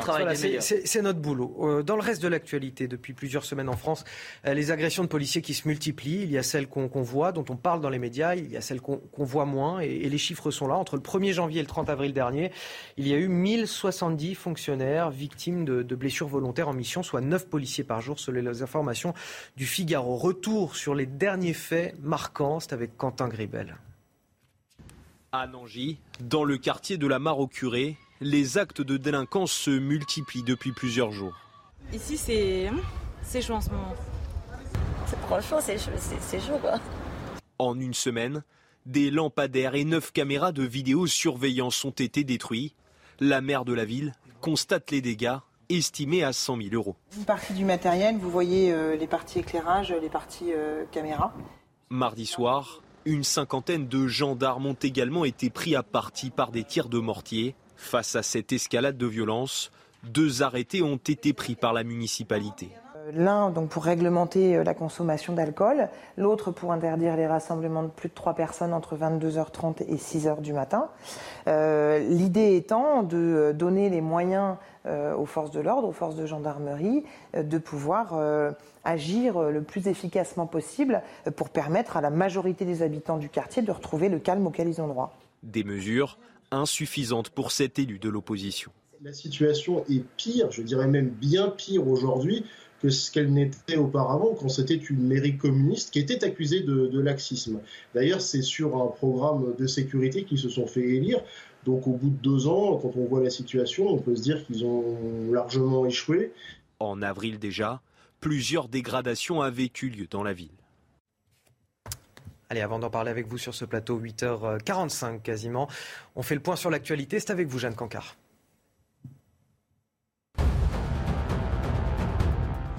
Sur la presqu'île de Guérande, dans Loire-Atlantique, un sapeur-pompier est décédé hier soir lors d'une intervention sur un incident de champ. Le chef du centre de secours de Saint-Lifard a été victime d'un malaise cardiaque. Âgé de 50 ans, ce père de famille était engagé dans la profession depuis plus de 30 ans. L'armée chinoise, chinoise simule une attaque contre l'île principale de Taïwan. C'est ce qu'a affirmé le ministère taïwanais de la Défense. Les forces armées taïwanaises ont détecté de multiples groupes d'avions et navires communistes menant des activités autour du détroit de Taïwan, certains d'entre eux franchissant la ligne médiane, a prévenu le ministère. En Ukraine, la situation reste confuse autour de la centrale de Zaporizhia sous occupation russe depuis le début du conflit. Kiev et Moscou s'accusent mutuellement de frappes sur la plus grande centrale nucléaire d'Europe. De son côté, l'Agence internationale de l'énergie atomique a jugé que la situation est de plus en plus dangereuse de jour en jour. Au moment de la prise du site en mars, les militaires russes y avaient ouvert le feu au risque d'un accident nucléaire majeur. Et merci à vous, euh, Jeanne Cancard. Les attaques contre les forces de l'ordre, 50 à 60 fois plus importantes que pour le reste de la population. Et on entendait tout à l'heure ce syndicaliste chez les policiers qui nous disait même, même plus ça sur l'effet euh, vacances et canicules. Maintenant, c'est toute l'année. Oui, c'est toute l'année, mais euh, bon, il y, a, en, France un dilettement de, l'État, ça c'est clair. Et, ça, vous choque puisque vous, vous, me disiez tout à l'heure que voilà, vous, avez passé 10, ans, euh, hors, de France et, vous revenez, vous observez ça. C'était quelque chose que vous observiez vous déjà avant, un phénomène que vous aviez déjà observé. Vous avez l'impression que ce sentiment s'est aggravé euh Ce sentiment s'est véritablement aggravé. Moi, j'ai retrouvé un pays, euh, j'ai retrouvé un pays en mauvais état et j'ai retrouvé un pays que je ne connaissais pas. Euh, Ailleurs, on le respecte, l'uniforme? Mais c'est ça le problème. bien, mais bien sûr. Euh, en, Ukraine, vous n'allez pas injurier un, policier dans la rue. Mais pas qu'en Ukraine. Mais enfin, je, suis désolé, en Espagne, au Portugal, en, Angleterre. C'est véritablement un problème, un problème français. Euh, si vous voyagez, effectivement. Moi, quand je suis revenu ici, il y a l'incivilité qui m'a qui m'a marqué. Il y a un manque totalement de politesse et de correction. Il y a la saleté. Euh, et il y a effectivement l'insécurité. Alors, on se fait rhabiller par Olivier Védrine ce matin et, sur non, non, mais, tous les mots de la France. Et, je trouve que ce que dit Olivier Védrine est très important, c'est l'enchaînement des incivilités, du manque de respect, euh, euh, qui, fait que euh, qui fait qu'on en arrive en fait si vous voulez à un sentiment d'impunité zéro mais... Euh, un sentiment d'impunité de la part de, personnes qui défient euh, les policiers. Alors les policiers sont les premières victimes parce qu'ils sont souvent la première cible de ceux qui sont véritablement en rébellion et avec la France et avec ses valeurs de, bon sens. Ils ne sont malheureusement pas les seuls. Euh, des sapeurs-pompiers, des infirmiers, des médecins, des enseignants sont également attaqués et, menacés physiquement. comment, on explique la source, l'origine de, cette défiance à l'égard des, des, C'est très simple. Avant, avant l'Ukraine, j'étais un peu en Russie et puis après je suis allé en Ukraine. Je vais vous prendre un exemple clair. Dans le métro, les jeunes se lèvent et donnent la place aux anciens. Ça commence par ça. Ça commence par ça, le B à bas. L'incivilité débouche après sur l'insécurité. Et ça, c'est une question d'éducation élémentaire. Élémentaire. La politesse, c'est le commencement. Enfin, après, après c'est le commencement. Après, il y a toute une série d'étapes qui font qu'on en arrive à ce que des milliers de policiers se fassent agresser. Parce qu'évidemment, une personne qui, une fois agresse un policier et qui ne se retrouve pas ni interpellé, éventuellement qui subit un rappel à la loi deux ans après avoir euh, agressé un policier, eh ben entre temps, donc la réponse pénale n'est pas au rendez-vous. Voilà, il n'y a pas de réponse pénale dissuasive. Il y a un manque de, de, valeur, de respect, de civilité euh, de, no, de nombreux. Il y a une parole politique qui est parfois irresponsable aussi à l'égard des forces de l'ordre. Mais évidemment, il, faut quand même, il, faut quand même, se souvenir pourquoi euh, Christophe Castaner a été démis de ses fonctions de ministre de l'Intérieur parce qu'en fait, il avait accusé les policiers d'être trop durs vis-à-vis euh, des gilets jaunes, etc. Donc, si vous voulez, il faut aussi euh, bien se dire que vis-à-vis des personnes qui s'attaque à des policiers, malheureusement, la peur a changé de camp. Aujourd'hui, les policiers ont plus peur que des personnes qui sont censées être interpellées lorsqu'ils ont commis des, des méfaits. C'est le syndrome de ce qui s'est passé à Vitry-sur-Seine il y a quelques jours, où un commissariat de police s'est fait littéralement encercler, agresser et attaquer en fait, par des quartiers qui sont aujourd'hui quasiment en rébellion. Donc effectivement, il faut que la peur rechange de camp, et pour ça, il faut une volonté politique, une réponse pénale et euh, tolérance zéro en matière de civilité. Et, je, et effectivement, que le politique soit clair, que le politique soit avec le gendarme et le policier. Euh, en, euh, dans, d'autres pays, alors je vais reciter, mais les, donc, les, en, Europe de l'Est notamment, hein, jamais j'ai vu un responsable politique critiquer la police. Jamais. le, pouvoir politique soutient les forces de l'ordre. Absolument. Et, Jean-Luc Mélenchon, pour le, citer clairement, a aussi une responsabilité très importante dans, dans, dans ce sentiment d'impunité que beaucoup de jeunes ont, euh, parce que euh, pour ceux qui votent, ils vont aller voter Jean-Luc Mélenchon, et lui, il leur dit Ah bah, la police tue. Non, c'est pas la police qui tue c'est des personnes qui tuent et qui doivent être interpellées par la police avec le soutien et le, et le respect de, de la population autour. Le respect de l'uniforme et c'est tout. Dans le reste de l'actualité, euh, ce chassé-croisé euh, sur la route des vacances, peut-être croiserez-vous aujourd'hui euh, François Braun, Gérald Darmanin, Bruno Le Maire, qui eux aussi partent en vacances puisqu'ils ont droit à 17 jours de congé. On va justement parler avec vous, Jeanne Cancard. Où partent nos ministres? Pour combien de temps? Est-ce qu'ils sont joignables sur leur petit 06 à tout moment en cas de problème? Que se passe-t-il pour eux? Racontez-nous, Jeanne.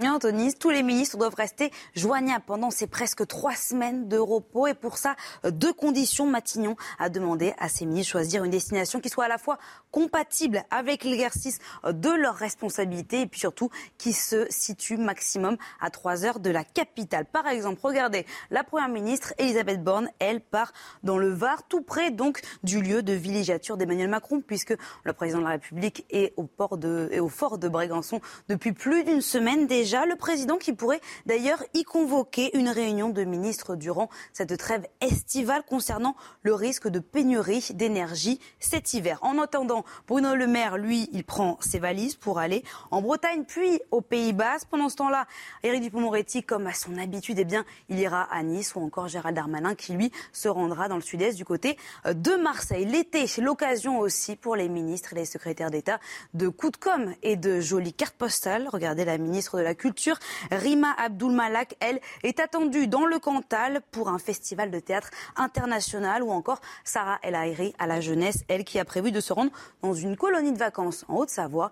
Elisabeth Borne, la première ministre, elle aussi a prévu des déplacements estivaux sans que l'on sache précisément encore où, en attendant le Conseil de ministres de la rentrée qui est prévu pour le 24 août prochain.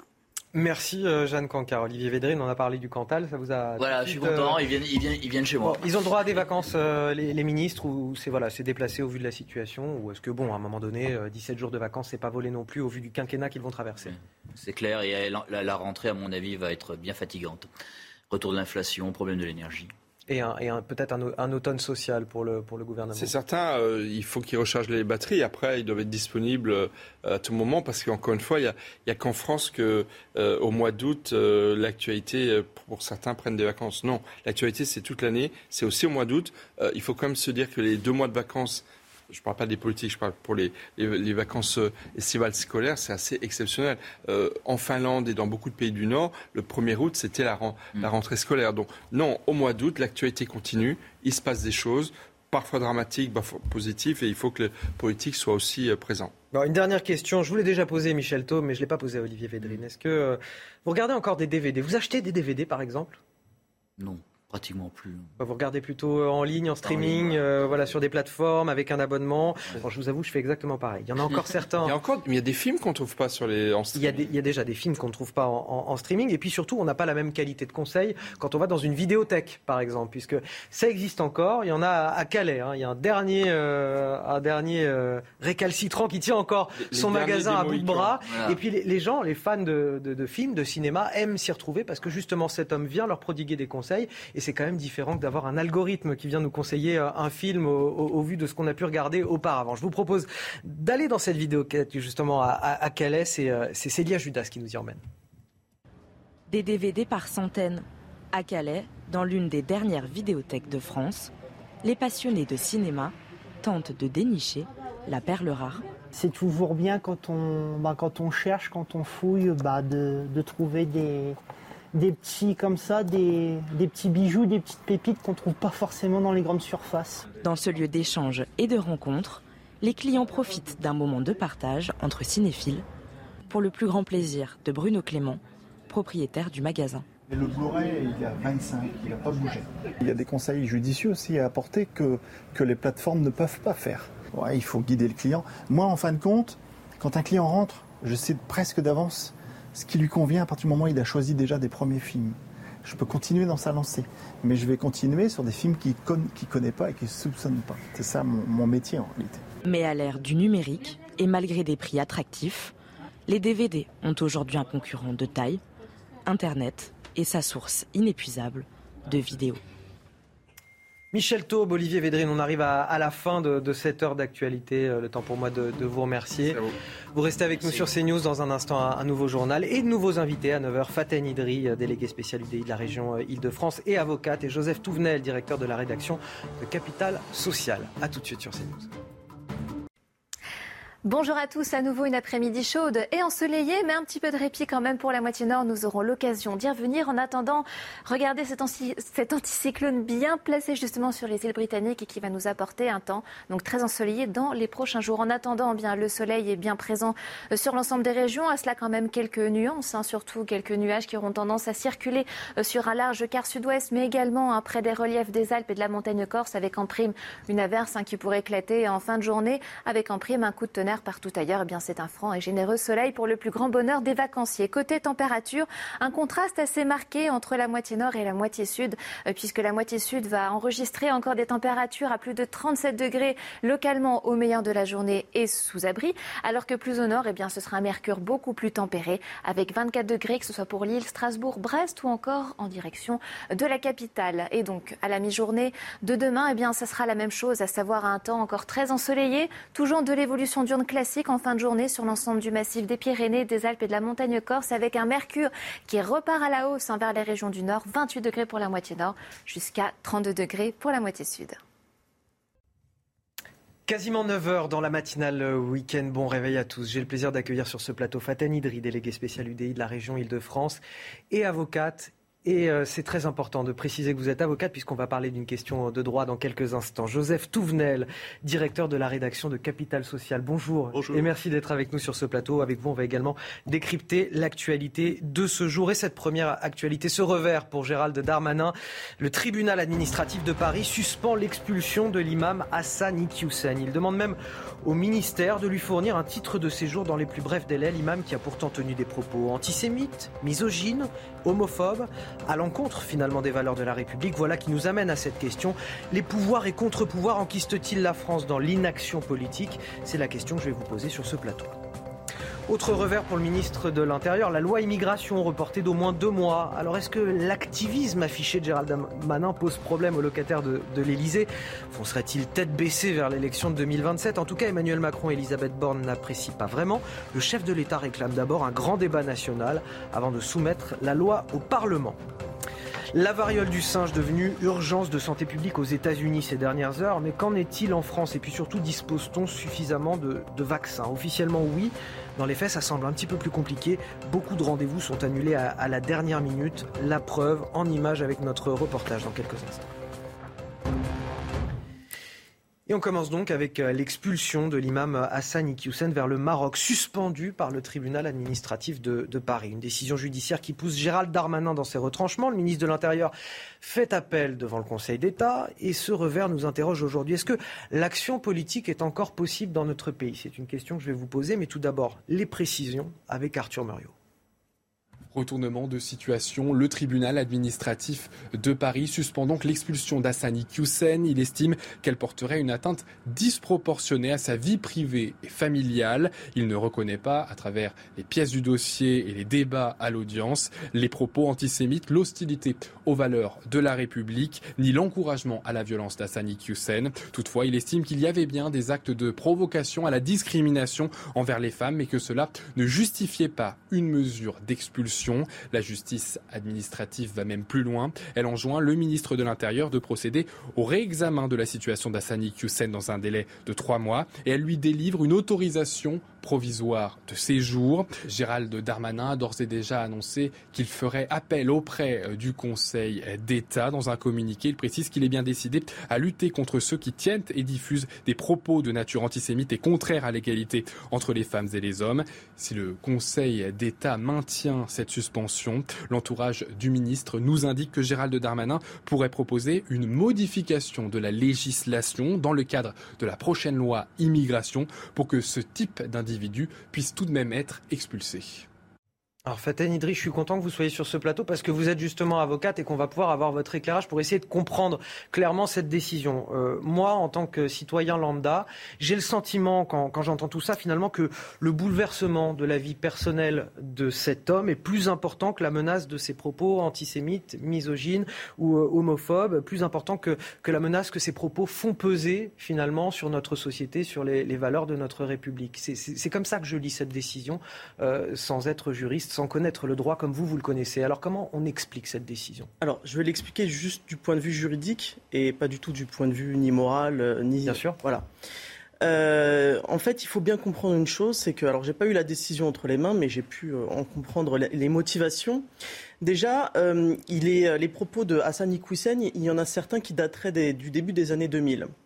Or, entre le début des années 2000 et 2022, il y a eu un renouvellement de titre de séjour.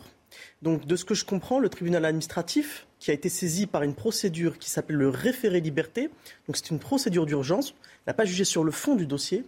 Euh, il a décidé, en fait, il a, commencé par acter du fait que le, titre de séjour avait été euh, renouvelé après certains propos qui avaient été tenus. Ça, c'est déjà, il, pose cet acte-là. Et deuxièmement, en fait, euh, il fait ce qu'on appelle un jugement en proportionnalité, c'est-à-dire qu'il acte, et c'est assez rare, peut-être que ça ouvrira la voie d'une autre argumentation au Conseil d'État, je ne sais pas, on verra. il acte de fait de, paroles rétrogrades vis-à-vis euh, des femmes. Et ça ouvre la porte, justement, puisqu'il dit qu'il y a discrimination. Mais il, il, estime que cette disposition, si elle pouvait porter problème, euh, il fait la proportionnalité avec les droits fondamentaux euh, de ce monsieur, c'est-à-dire son droit à la vie privée et familiale, et il estime qu'il y a une atteinte disproportionnée aux droits d'Assani Hussein euh, vis-à-vis de sa, de sa vie privée et familiale. C'est ça en fait les libertés fondamentales et c'est comme ça aussi que, qui est jugé en droit. C'est une que le résultat elle-même finalement, c'est qu'à la fin, on a presque l'impression que le tribunal estime que le bouleversement de sa vie personnelle est, est, plus important finalement que, euh, que les, les, menaces que portent ces propos sur, sur notre société. Il semblerait, il semblerait qu'il a estimé qu'ils n'étaient pas assez caractérisés. Et je mets juste le bémol sur les propos qu'il tient vis-à-vis des femmes. Est-ce qu'il aurait, fallu, euh, c'est une question qu'on se pose aussi depuis ce matin sur ce plateau, que euh, des plaintes soient aussi déposées contre ces propos auparavant, ce qui ne semble pas avoir été fait manifestement. Est-ce que les choses ont été faites dans l'ordre, faites dans l'ordre?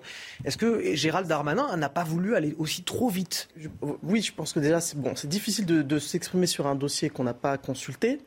Euh, et c'est certain que s'il y avait eu des plaintes, notamment peut-être au pénal, ça aurait eu un autre euh, effet. Mais je le dis parce que c'est quelque chose qui m'a aussi marqué lorsque j'ai lu le compte-rendu, euh, mais pas la décision. C'est que justement, on, explique que le titre de séjour d'Assani Hussein avait été renouvelé de manière postérieure à certains propos. Je ne dis pas que ces propos ne sont pas graves, je dis mm. juste que c'est ce que le, note le tribunal administratif. on, parle de, on parle de droit, de pur. voilà. C'est ce que note le tribunal administratif. Peut-être que le Conseil d'État aura une lecture similaire, peut-être qu'il aura une autre lecture, nous allons le voir. Comment vous, vous, prenez cette décision déjà du tribunal administratif? Alors peut-être plus cette fois du, de, plus du point de vue purement juridique, mais du point de vue moral et du point de vue politique. Bah déjà, politiquement, je pense que si il aurait fallu faire cette communication a posteriori, euh, une fois que la personne aurait été expulsable. Euh, les, les, voies de recours aient été épuisées, etc. Là, on voit qu'il y a eu quand même euh, une très forte instrumentalisation politique, beaucoup de, de battage euh, médiatique sur cette question-là de la part de, de, Gérald Darmanin, et ce qui fait qu'aujourd'hui, il y a cet effet de revers. Mais on a quand même 91% de Français aujourd'hui qui veulent voir, selon un sondage CSA pour CNews, qui veulent voir voilà, des imams qui tiennent des propos contraires aux valeurs de la République expulsés, si bien sûr ces imams sont étrangers. Bah, ça, évidemment, c'est fondamental. Je veux dire, on, est dans un pays où justement on, souhaite que les gens respectent le, socle républicain, les valeurs républicaines. Et donc là, c'est sûr que moralement, c'est une autre histoire. Juridiquement, je comprends l'analyse, même si je ne la justifie pas d'un autre, d'un autre motif, mais je ne connais pas le dossier et il reste le Conseil d'État qui ne s'est pas encore prononcé. Euh, alors, euh, Joseph Touvenel, euh, c'est parfois compliqué d'avoir une volonté politique et pour une fois qu'elle est là, elle semble paralysée par le, par le pouvoir judiciaire. Comment, vous observez cette situation? Déjà, l'état de droit, c'est l'état de droit, mais la loi passe dans un contexte. Nous sommes en guerre, c'est-à-dire qu'il y a des gens qui nous font la guerre, qui s'appellent des islamistes. Je rappellerai le Bataclan, je rappellerai Charlie, je rappellerai Miraknol, je rappellerai Alimi, mais Alimi, euh, on a Ilan, on a Sarah. J'appellerai ces enfants à Toulouse qui ont été tués parce que juifs devant et dans une école juive. Je rappellerai mes camarades parachutistes qui ont été abattus à Castres. Enfin, je peux vous en faire une liste comme ça. Le droit ne peut s'interpréter que dans le contexte d'ailleurs. Sur les libertés fondamentales, quand il s'agissait de la pandémie, on a très bien su nous enfermer chez nous. On s'est assis sur les libertés fondamentales en nous disant oui, d'accord, l'état de droit, mais il y a des raisons majeures. Ces juges, Et alors pourquoi là, ces juges n'ont pas compris qu'il y avait des raisons majeures, mais ils vivent où ces juges? Ils n'ont pas compris quand nous faisait la guerre? Quand ce brave imam déclare, je le cite, j'ai vu ça dans le Figaro, en parlant euh, des musulmans convertis à la chrétienté, ce sont des euh, des collabos, et chez nous, les collabos, on leur met 12 balles dans la tête. Ça s'appelle une menace de mort. Moi, je pense à mon ami Mehdi Djahadi, qui s'est converti, et qui, euh, d'ailleurs, qui est comédien, qui fait un spectacle qui s'appelle Coming Out. Je pense à cette amie qui est musulmane, pratiquante, mais euh, d'une pratique comme on a connu depuis des décennies, des décennies en France sans problème, qui a été obligée de déménager parce qu'elle est habillée comme vous, comme peut être habillée mon épouse, parce que dans la rue, elle se faisait cracher dessus, insulter, traiter avec Là, vous venez de me citer des propos du Figaro. Personne n'a jamais porté plainte contre ces propos ça, je ne sais pas. mais de toute façon, il y a un point que vous avez soulevé de la part du ministre. Il a fait beaucoup de communication. Peut-être qu'au lieu de faire de la communication, il aurait mieux fait de mieux serrer son dossier et de présenter un meilleur dossier. Parce qu'on a aussi l'impression qu'il y a un peu de l'amateurisme. Je communique, je vais. Alors on voit que les Français, à juste titre, 91%, vous l'avez rappelé, disent bon, un imam comme ça, on n'en veut pas. Ça ne veut pas dire on ne veut pas de tous les imams. Ça veut dire que ceux-là qui mettent en danger notre, notre pays, on n'en veut pas.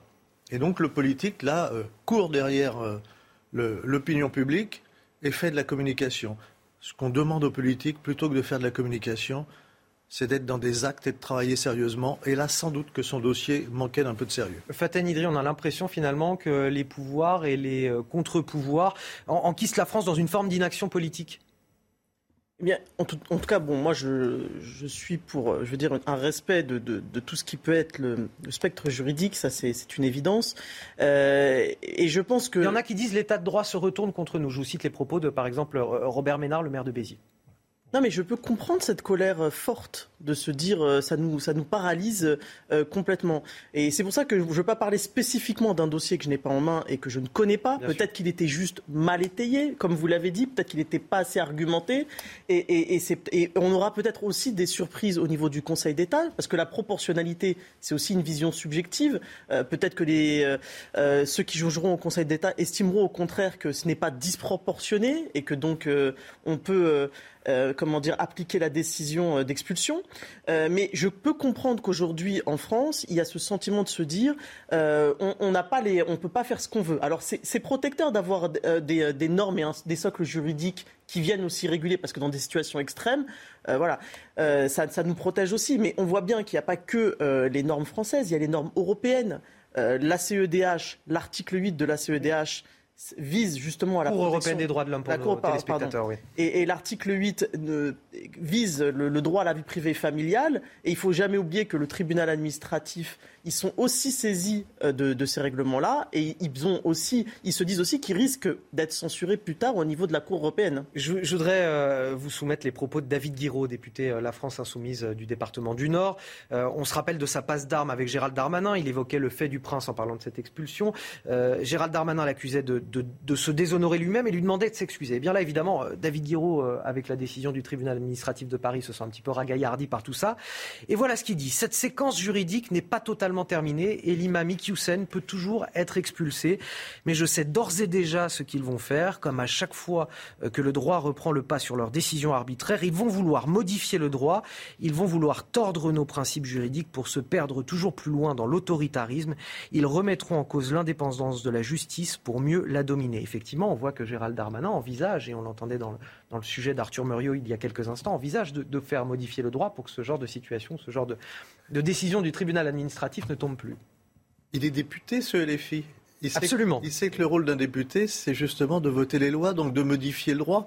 S'il pense qu'il faut toucher à rien, il démissionne tout de suite de, de l'Assemblée nationale parce qu'il ne sert à rien. Le droit évolue. Le droit n'est jamais parfait. Le droit doit s'adapter. Et donc, si le droit est imparfait, la démocratie, parce que là, c'est la démocratie, c'est pas un pouvoir suprême qui décide du jour au matin, je change les règles. Ça passe par le Parlement, l'Assemblée nationale, où il siège, où il va voter des textes, où il va être d'accord pour les voter, pour les modifier. Alors, je ne comprends pas le sens de ces propos, si ce n'est de vouloir nous faire croire que nous sommes dans une dictature, ce qui, heureusement, n'est pas le cas, même si parfois on a un gouvernement autoritaire, qui prend des décisions qui me paraissent plus de l'autoritarisme que de la véritable démocratie. Mais enfin, on a une Assemblée nationale. On a... et, et dans le cas présent, c'est aussi comment pas, ne pas aller sur le fond du sujet, euh, parce que ça a été très bien dit, euh, une atteinte disproportionnée à la vie privée et familiale. Mais toutes les personnes que j'ai nommées, qui ont été assassinées par des islamistes, en France, sur notre oh. territoire, il n'y a pas une atteinte disproportionnée pour le coup, oui. à, à, leur vie familiale, leurs parents, leurs enfants, leurs proches. Qu'est-ce qu'ils en pensent tous les jours de ça? Quand cette personne, des collabos, on leur met 12 balles dans la tête? Ce sont des menaces de mort? Et le député, là, ça ne le chagrine pas, tout va bien, Madame la Marquise, continuons, et si la loi ne permet pas de l'expulser, ben on va regarder, il va continuer à menacer de mort. Enfin, c'est invraisemblable, c'est inexpectable humainement, c'est inacceptable. Faten Idri, justement, sur cette réaction, David Guiraud. Euh, bon, sur la réaction, moi, je, de toute façon, je, je pense que l'extrême, l'extrême, enfin, l'extrême gauche a toujours une, vi, une vision, moi, qui m'étonne. Euh, bon, c'est son choix, c'est ses paroles. Moi, je, pense que le législateur est là pour légiférer, mais qu'en tout état de cause, dans ce cas précis d'espèce, ça va être très compliqué de légiférer, parce que en fait, vous avez bien vu euh, que le tribunal administratif, dans sa décision, en juin, euh, l'État a accordé une autorisation temporaire de séjour. Donc, si ça se confirme sur le fond, in fine, ils devront donner un titre, renouveler le titre de séjour à l'imam. Et donc, après, on ne pourra pas lui retirer un titre de séjour qui, a, qui est là pour 10 ans. Donc, euh, ce qu'il faut bien comprendre surtout, c'est que si il y a cette vision-là, ça veut dire qu'il faut aller encore plus loin. C'est sur les, les normes européennes qu'il va falloir se positionner. Parce que nous répondons à la hiérarchie des normes et l'Europe le droit européen supplée notre droit. Ça veut dire que l'article 8 aura plus de valeur que les autres lois, sauf à ce que ce soit des lois euh, d'exception, et là, c'est complètement différent. Alors, on va continuer à parler dans quelques instants des, des revers de Gérald Darmanin, parce que ce n'est pas le seul euh, ces derniers jours. Mais tout d'abord, le rappel de l'actualité, c'est avec vous, Jeanne Cancard. Jamais la France n'a connu une telle situation. Plus d'une centaine de communes n'ont plus d'eau potable. Alors pour tenter de faire face à cet épisode exceptionnel de sécheresse, Elisabeth Borne a activé hier la cellule interministérielle de crise. Des mesures de restriction ont déjà été prises dans certaines zones et le seront partout où c'est nécessaire, déclare Matignon. Une situation critique qui pourrait perdurer, voire empirer dans les semaines à venir. Le beluga égaré dans la Seine refuse de s'alimenter. Le cétacé, opéré mardi dans le fleuve, est entré hier soir dans une écluse à 70 km de Paris. Une situation qui représente un risque de stress supplémentaire pour l'animal. En mai dernier, c'est une orque qui s'était retrouvée en difficulté dans la Seine avant finalement, malgré les tentatives de sauvetage, de mourir de faim. Elon Musk accuse Twitter de fraude. Les avocats du multimilliardaire assurent que le réseau social a masqué la vérité en majorant volontairement le nombre de comptes monétisables.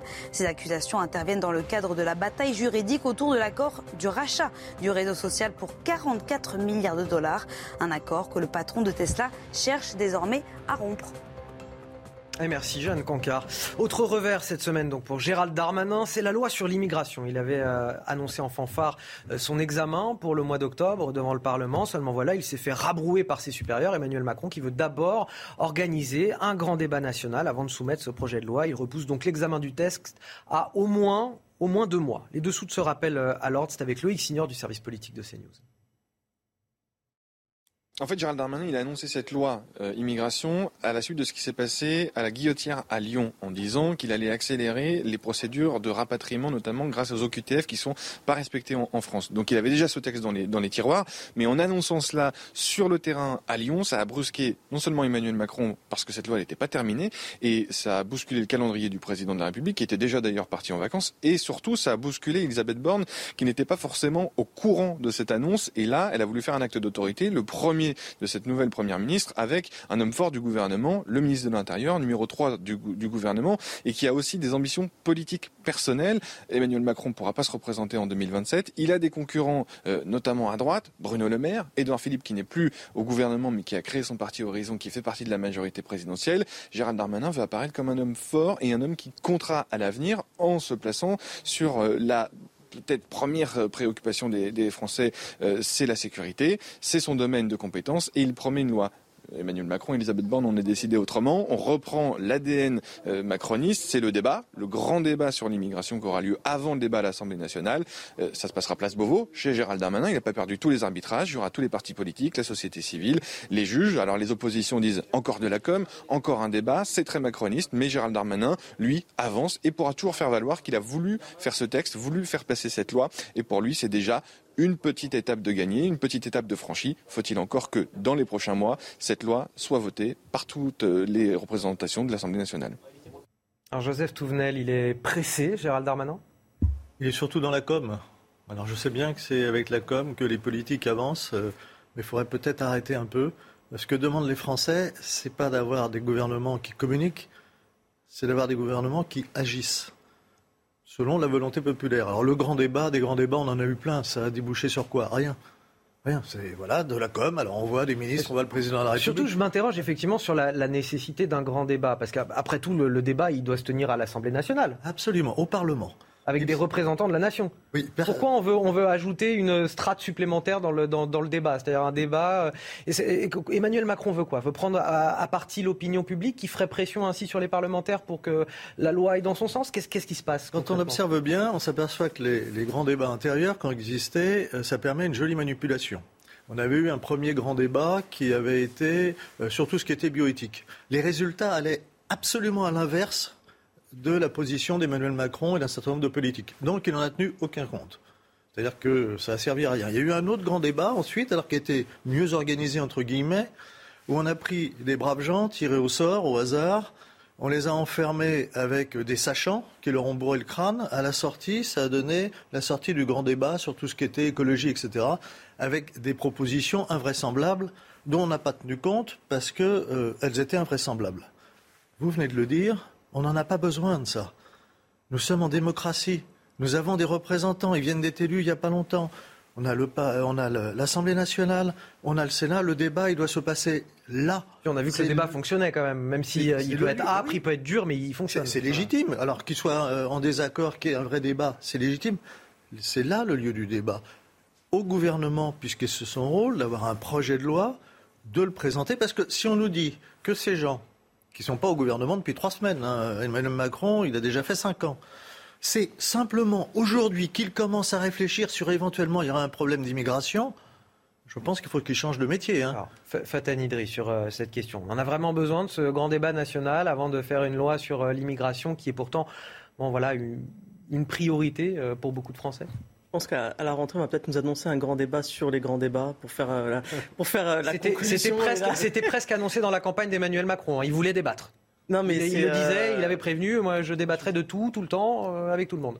Oui, non, mais enfin, je pense que là, au niveau de l'Assemblée nationale, vu qu'il a plus la majorité absolue, il y, a du débat. S'il veut du débat, il va être servi. Ah et il va être servi pour un certain nombre de temps. Euh, mais, euh, mais je pense qu'à un moment donné, euh, nous, enfin, ce, ce, qui serait souhaitable, c'est d'avoir des hommes d'État et non pas juste des politiciens. C'est-à-dire qu'il conviendrait maintenant de s'occuper des, des, choses sérieusement. Et je me rappelle très bien de la fin du quinquennat d'Emmanuel Macron, où on nous faisait des grands débats sur la justice, des grands débats sur la sécurité. Il y avait eu cinq ans pour poser, pour poser ces, ces, jalons-là et, agir concrètement. Là, on voit une, une passe d'armes entre euh, Gérard Damanin et le président de la République et la Premier ministre. Je pense qu'en fait, derrière tout ça, il y a aussi, comme le disait euh, très justement euh, le journaliste, il y a des visées politiciennes. Et c'est malheureux de le dire, mais c'est certainement le cas. 2027 se prépare aujourd'hui. Et donc chacun souhaite euh, montrer ses muscles, montrer qu'il existe, occuper le terrain médiatiquement, parce que Emmanuel Macron ne pourra pas se représenter en 2027. Ça va susciter euh, certaines ambitions, et on voit bien que là, il essaye de sonner aussi un peu la fin de la récré en disant euh, on se calme, on va faire des consultations. C'est aussi, et certainement, mais c'est mon analyse, une manière de reprendre la main de manière politique. politique.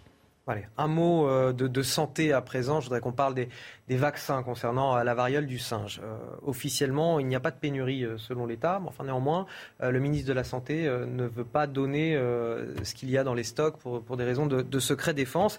Et ce que l'on constate, c'est qu'il y a quand même une volonté de rallonger l'espacement entre les deux doses de vaccins, c'est-à-dire au-delà des 28 jours recommandés par les autorités de santé. Et puis concrètement, quand on se rend sur le terrain, et ça a été le cas de nos reporters cette semaine, eh bien, quand on va dans les centres de vaccination, eh bien, il y a des rendez-vous qui sont pris, qui sont annulés. Je vous propose de regarder ce reportage, il est signé Alice Delage et Thibault Marcheteau. Dans ce centre de vaccination contre la variole du singe du 13e arrondissement de Paris, les personnes qui souhaitent se faire injecter une dose dressent le même constat. On me dit tout de suite à la porte qu'il y a un problème de doses qui ne sont pas arrivées euh, et peut-être qu'ils attendent des doses dans l'après-midi mais qu'il faut aussi les décongeler. J'avais rendez-vous à 11h15 et puis on m'a appelé 10 minutes avant en me disant qu'ils n'avaient pas reçu les doses et que du coup, euh, affaire à suivre. Euh. Ce vaccin vendu par le Danemark vient donc à manquer alors que la demande est forte. Selon le professeur Megarban, cette pénurie de doses s'explique par un manque de considération générale de cette épidémie a été un peu surpris par euh, euh, l'importance de cette épidémie. Il est toujours temps euh, bah, de prendre les dispositions nécessaires pour pouvoir mettre à disposition le vaccin, c'est-à-dire en produire des quantités suffisantes et puis évidemment ouvrir les centres de vaccination correspondants. Mais ça ne sert à rien d'ouvrir des centres s'il n'y a pas les doses. Donc en pratique, d'abord, assurons-nous d'avoir les doses. Ce médecin affirme qu'il faut rester rassurant quant à la gravité de la maladie qui guérit généralement sans traitement. On a raison de s'inquiéter, on a été un petit peu échaudé quand même par la, par la dernière pandémie. Euh, c'est exactement ça. Euh, ça pose un problème de. Sans, vouloir être paranoïaque, hein, bien sûr, sur le. Mais bon, on constate quand même que les gens ont du mal à se faire vacciner, qu'on ne veut pas nous donner le nombre de doses de vaccins disponibles. Euh, il y a un problème de crédibilité de la parole publique. On l'a vu avec la pandémie. masque, pas masque. Il n'y en avait pas. On nous disait que c'était parce que c'était inutile. On a, enfin, on nous a menti tout le long de la pandémie. Et là maintenant, pour quelque chose qui est peut-être une autre pandémie, euh, quelle confiance on peut avoir? Peut-être que les vaccins sont là, peut-être qu'ils ne sont pas là. Moi, je n'ai aucune confiance dans la parole de ceux qui nous ont menti comme des arracheurs de dents pendant euh, des mois. Et ça met en cause aussi la parole d'un certain nombre de, médecins, de praticiens qui eux-mêmes ou avaient des propos contradictoires ou nous mentaient. Il n'y a qu'à voir ce que dit aujourd'hui le professeur Delfrécy qui nous dit que euh, jamais, en fait, il aurait dû se faire embarquer dans ce qui s'est fait embarquer quand il a été. Euh, et, il dit, et il dit surtout qu'il y aura d'autres pandémies, qu'il y aura d'autres épidémies. Oui, mais il y aura d'autres pandémies, mais ça, c'est normal, c'est la vie. On sait qu'il y aura d'autres pandémies. Au, au, cours de l'histoire et des siècles, il y a toujours eu des pandémies.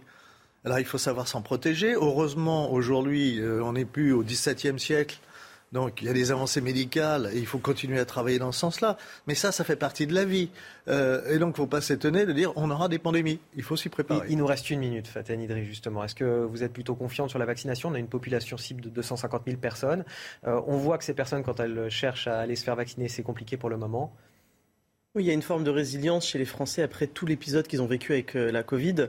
Euh, mais là aussi, on voit bien qu'il y a une défiance parce qu'on a tellement eu des mensonges euh, au niveau de la, gestion de la crise qu'on se dit finalement est-ce que c'est le stock de vaccins est bien là? En plus, secret défense. Oui, euh, et c'est inquiétant parce que s'il était là, à mon avis, euh, on se vanterait euh, d'avoir tout, tout, le stock. Donc c'est que en, sortant le Joker secret défense, au moins on évite de se contredire parce que s'il dit qu'il y en a beaucoup et que finalement il n'y en a pas beaucoup, on évite. Lorsqu'on a bien retenu la leçon concernant les masques, on sait se prémunir. Allez, on va marquer une courte pause. Vous restez avec nous, Fatan Idri et, et Joseph Touvenel. Dans quelques instants, on va parler de la sécheresse qui sévit en France. À tout de suite. Quasiment 9h30 sur CNews, dernière partie de votre matinal week-end. Je suis ravi de vous retrouver. Bon réveil à, ceux qui nous rejoignent. J'ai le plaisir d'être sur ce plateau avec Faten Idri, toujours et Joseph Touvenel pour décrypter l'actualité. On va commencer évidemment avec euh, cette centaine de communes avec des canalisations à vide, de l'eau acheminée par des camions citernes et une cellule interministérielle de crise qui a été activée. La sécheresse ne fait que s'accroître et semble prendre le gouvernement de court. C'est la plus grave sécheresse enregistrée dans le pays, nous dit Elisabeth Borne, la première ministre. Nous serons ce matin en Corse ainsi que dans le département du Var particulièrement touchés. Les attaques contre les forces de l'ordre 50 à 60 fois plus importantes que dans la population normale. Selon le Figaro, il y a eu en moyenne 9 agressions par jour du 1er janvier au 30 avril. Des faits qui ne sont plus seulement circonscrits aux vacances ou au désœuvrement estival des délinquants, nous disent les syndicats. Nous verrons dans cette édition les dernières illustrations de ce phénomène. Mer ou montagne, eux aussi sont sur la route des vacances. Cette année, les ministres ont le droit à 17 jours de congé, mais ils ne pourront pas partir où ils veulent et comme à l'accoutumée, ils devront rester joignables et mobilisables. Les explications à suivre dans cette édition avec Jeanne Cancard. Ah oui, bientôt une quatrième vague de chaleur dans le pays. Dès demain, les températures repartent à la hausse. On l'a vu tout à l'heure avec euh, Claire Delorme, dans le sud-ouest tout d'abord. Et puis à partir de, de, lundi, elles gagneront aussi la moitié nord du pays. Et forcément, la sécheresse, ce phénomène qui s'aggrave encore. Depuis le 17 juillet, la France établit euh, chaque jour un nouveau record. Et il est très probable que la situation empire jusqu'à la mi-août. En Haute-Corse, la situation est particulièrement tendue. Le département pourrait être privé d'eau d'ici une vingtaine de jours, selon la préfecture. Reportage Christina Loudi avec le récit de Quentin Griebel. Arroser les terres agricoles, un geste qui pourrait bientôt devenir impossible en Haute-Corse. Car ici, la situation est critique. Si nous continuons à ce rythme de consommation, compte tenu des évolutions météorologiques attendues, il n'y aura plus d'eau dans 25 jours. Il est donc urgent de prendre des mesures encore plus restrictives. Dans le département, il était déjà interdit de laver son véhicule chez soi ou de remplir sa piscine depuis trois semaines insuffisant. Sur une économie escomptée de 400 000 mètres cubes d'eau, seuls 250 000 ont été préservés. Alors dorénavant, le délai de non-arrosage est allongé pour les agriculteurs. Il passe de 24 à 36 heures et les contrôles seront également renforcés dans l'ensemble de la population. Mais pour cet agriculteur, le problème ne vient pas de l'utilisation de l'eau. Il y a 8 milliards euh, de mètres cubes d'eau qui tombent tous les ans en Corse. Exactement comme notre, voisine, l'île de Sardaigne. Or, nous, nous stockons 100 millions de mètres cubes, alors que la, Sardaigne a une capacité de stockage de 2 milliards de mètres cubes. En cas de non-respect de ces mesures, les Corses s'exposent à une amende de 1500 euros. Fin août, les autorités feront un nouveau point sur la situation des réserves d'eau sur l'île on entend dans ce reportage des, Corses en, colère qui dénoncent un manque d'anticipation, euh, que l'État a fait défaut, qu'on aurait pu peut-être euh, prévoir davantage de, stock. Je vous propose d'écouter les, solutions que, propose Paul-Félix Benedetti. Il était avec nous euh, en ligne ce matin. Il est ingénieur hydraulique de formation, puis surtout élu territorial corse. Regardez. Dans la situation actuelle, les restrictions vont s'imposer car malheureusement, on ne va pas aujourd'hui, par un coup de baguette de baguette magique euh, ramener de l'eau. Donc, bien entendu, il y a besoin de faire des restrictions, mais surtout, il faut que dès euh, la fin de cette mesure exceptionnellement anormale, euh, nous, nous, mettions en place un plan stratégique d'aménagement ciblé sur les besoins de la Corse et ses besoins en développement. On a aujourd'hui seulement 10 000 hectares irrigués, alors que nous pourrions en irriguer 40 000. Fatane Idri, on a l'impression que le, gouvernement a été pris au dépourvu par euh, cette euh, sécheresse qui s'annonce en plus dans certains territoires déjà depuis euh, plusieurs mois. On a aujourd'hui 100 communes qui n'ont plus d'eau au robinet, une centaine de communes dans, le sud de la France notamment où l'eau est acheminée par camion, une cellule interministérielle de crise qui vient tout juste d'être créée. Il y a une forme d'amateurisme dans ce qui se passe aujourd'hui? Et une forme de redondance, parce qu'on avait la, même problématique il y a quelques semaines au niveau de l'électricité. On nous avait annoncé qu'il n'y avait pas de problème d'électricité, puis qu'il risquait d'avoir de gros problèmes d'électricité. Donc c'est vrai, c'est inquiétant d'entendre un préfet qui dit que dans 25 jours, il risque de ne plus avoir d'eau. On se dit, euh, mais comment ceci n'a pas été anticipé? En plus, on se rend compte aujourd'hui que le problème de d'eau a même des répercussions sur l'électricité, puisque il y a un réacteur qui doit être fermé dans, la, oui, exactement, dans la Drôme. Euh, donc finalement, ça, ça prend en plus une ampleur inconsidérée. Et ce que j'espère, c'est qu'une fois que cette, cette problématique, j'espère que on trouvera des solutions euh, rapides. Il ne faudra pas oublier, derrière, c'est toutes les questions d'écologie euh, qu'il faudra se poser, d'urgence climatique, et euh, comment éviter à l'avenir d'avoir ce type de situation qui, sincèrement, sont scandaleuses. Et, puis peut-être, je ne sais pas, créer des lacs artificiels, davantage de lacs artificiels pour pouvoir stocker les, eaux de pluie. C'est une partie du, problème. D'abord, avoir des changements climatiques non pas comme celui qu'on connaît. On voit très bien qu'il y a un changement climatique euh, depuis quelques années. Il suffit de voir l'agriculture avec, euh, par exemple, des vendanges qui se font maintenant trois semaines en avance par rapport à il y a 5, 6 ans ou il y a 10 ans. Euh, mais des vagues de chaleur qu'on peut avoir oui, la, la, nature, c'est pas quelque chose qui suit une moyenne. On a des moments, moi je me rappelle 1976, quand on voit la photo de Toulouse, moi j'ai connu la Garonne à Toulouse dans le même état, 1976, grande sécheresse, l'armée avait même été appelée en secours pour faire la paille avec les paysans. Euh, on a tendance à l'oublier. Donc on aura des pics comme ça. Le rôle des gouvernants, c'est de prévoir les, cas exceptionnels où il faut intervenir. Pour l'eau, ça se gère dans la durée. Euh, Joseph Colombani l'a très bien dit. La Corse, c'est un pays où il y a de l'eau. C'est un pays de montagne, c'est un pays où il y a de l'eau. Vous êtes au mois d'août en Corse, vous voyez les neiges éternelles, et de temps en temps, au 15 août, vous avez euh, des chutes de neige sur les hauteurs. Euh, c'est même la Corse qui devait à un moment donné fournir de, de l'eau à la Sardaigne, de l'eau potable. Donc il y a un problème de conservation, de gestion de l'eau. Et les écologistes les, oui, parce que j'allais demander, est-ce que c'est une, une volonté, euh, c'est de lutte, c'est politique ou c'est les habitants qui ne veulent pas de devoir de, de lac de stockage Il y a des habitants peut-être, je connais un peu les Corses, qui, de, qui ne veulent peut-être pas bouger leurs habitudes. Mais ça, ça se travaille. Mais quand je vois par exemple dans le Poitou, où euh, les paysans avaient prévu de grandes réserves d'eau, ils avaient commencé à en faire, ils appelaient ça des bassines, c'est-à-dire que euh, quand en hiver les ruisseaux débordaient, etc., ils faisaient des réserves d'eau. Ce sont les écologistes qui sont intervenus, une poignée d'écologistes qui n'en voulaient pas. Ils ont même été vidés les bassins qui avaient été faits, des réserves pour euh, les périodes de sécheresse. Il ben, euh, faut peut-être revenir à la raison. C'est les paysans du Poitou qui avaient entièrement raison. Euh, la gestion de la distribution de l'eau. Je voyais un chiffre où sur 5 litres d'eau potable, il y a un litre qui est perdu. Pourquoi Parce qu'en fait, il n'y a pas un, bon entretien des, euh, parce que les réseaux sont mal entretenus. Donc il faut peut-être faire un, travail sur les canalisations pour éviter de perdre un cinquième. Mais ça, ça se gère dans la durée et non pas dans l'urgence. Les, questions d'usine euh, pour euh, dessaler l'eau, c'est bah, quelque chose de pertinent ou pas? Parce qu'on dit que ça pollue plus que ça ne génère de l'eau pour, pour, par exemple, un litre d'eau produit. On dit que ça, ça génère près, près d'un litre et demi de, de boue saline qui, qui pollue les, les cours d'eau. Alors, euh, ça dépend où on rejette les boussalines. Si on les remet dans les cours d'eau, c'est pas très intelligent. Mais le dessalement, c'est fait surtout, par exemple, les bords de mer ou les îles. Là, il y a une usine qui vient d'ouvrir, je crois que c'est en Bretagne, pour permettre à une île d'avoir de l'eau potable. D'abord, ils vont pas s'en servir toute l'année parce qu'en Bretagne, il pleut quelquefois. Mais quand il y a des périodes où sur une île on va manquer d'eau, c'est plutôt intelligent de pouvoir faire fonctionner le dessalement de l'eau de mer pendant trois semaines, un mois. Donc c'est comme ça qu'il faut. Enfin, c'est un côté pratique et pragmatique. Mais encore une fois, faut que le politique sorte de la com et soit dans l'action et dans la durée. Alors justement, la cellule interministérielle de crise, c'est un peu tard là pour la lancer? Ils auraient pu s'activer plus tôt ou c'est bon, à un moment il fallait que ça vienne? C'est certain qu'il y a eu un défaut d'anticipation. Euh, après, quelle va être l'utilité de cette cellule euh, sur les, semaines à venir? On, va voir. Hein, Ils ont commencé par nous dire ils ouvraient cette cellule parce qu'ils allaient le faire, mais très rapidement, en quelques jours, en quelques semaines faire remonter les informations. Mais enfin, euh, ils sont au courant qu'aujourd'hui, on est avec les ordinateurs, avec les informations. Peuvent remonter, instantanément en temps, euh, réel. Il n'y a pas besoin de trois semaines pour faire remonter. Il y a plein Vous êtes en train de dire que c'est comme les grands débats, en fait. J'ai trouvé ça extraordinaire.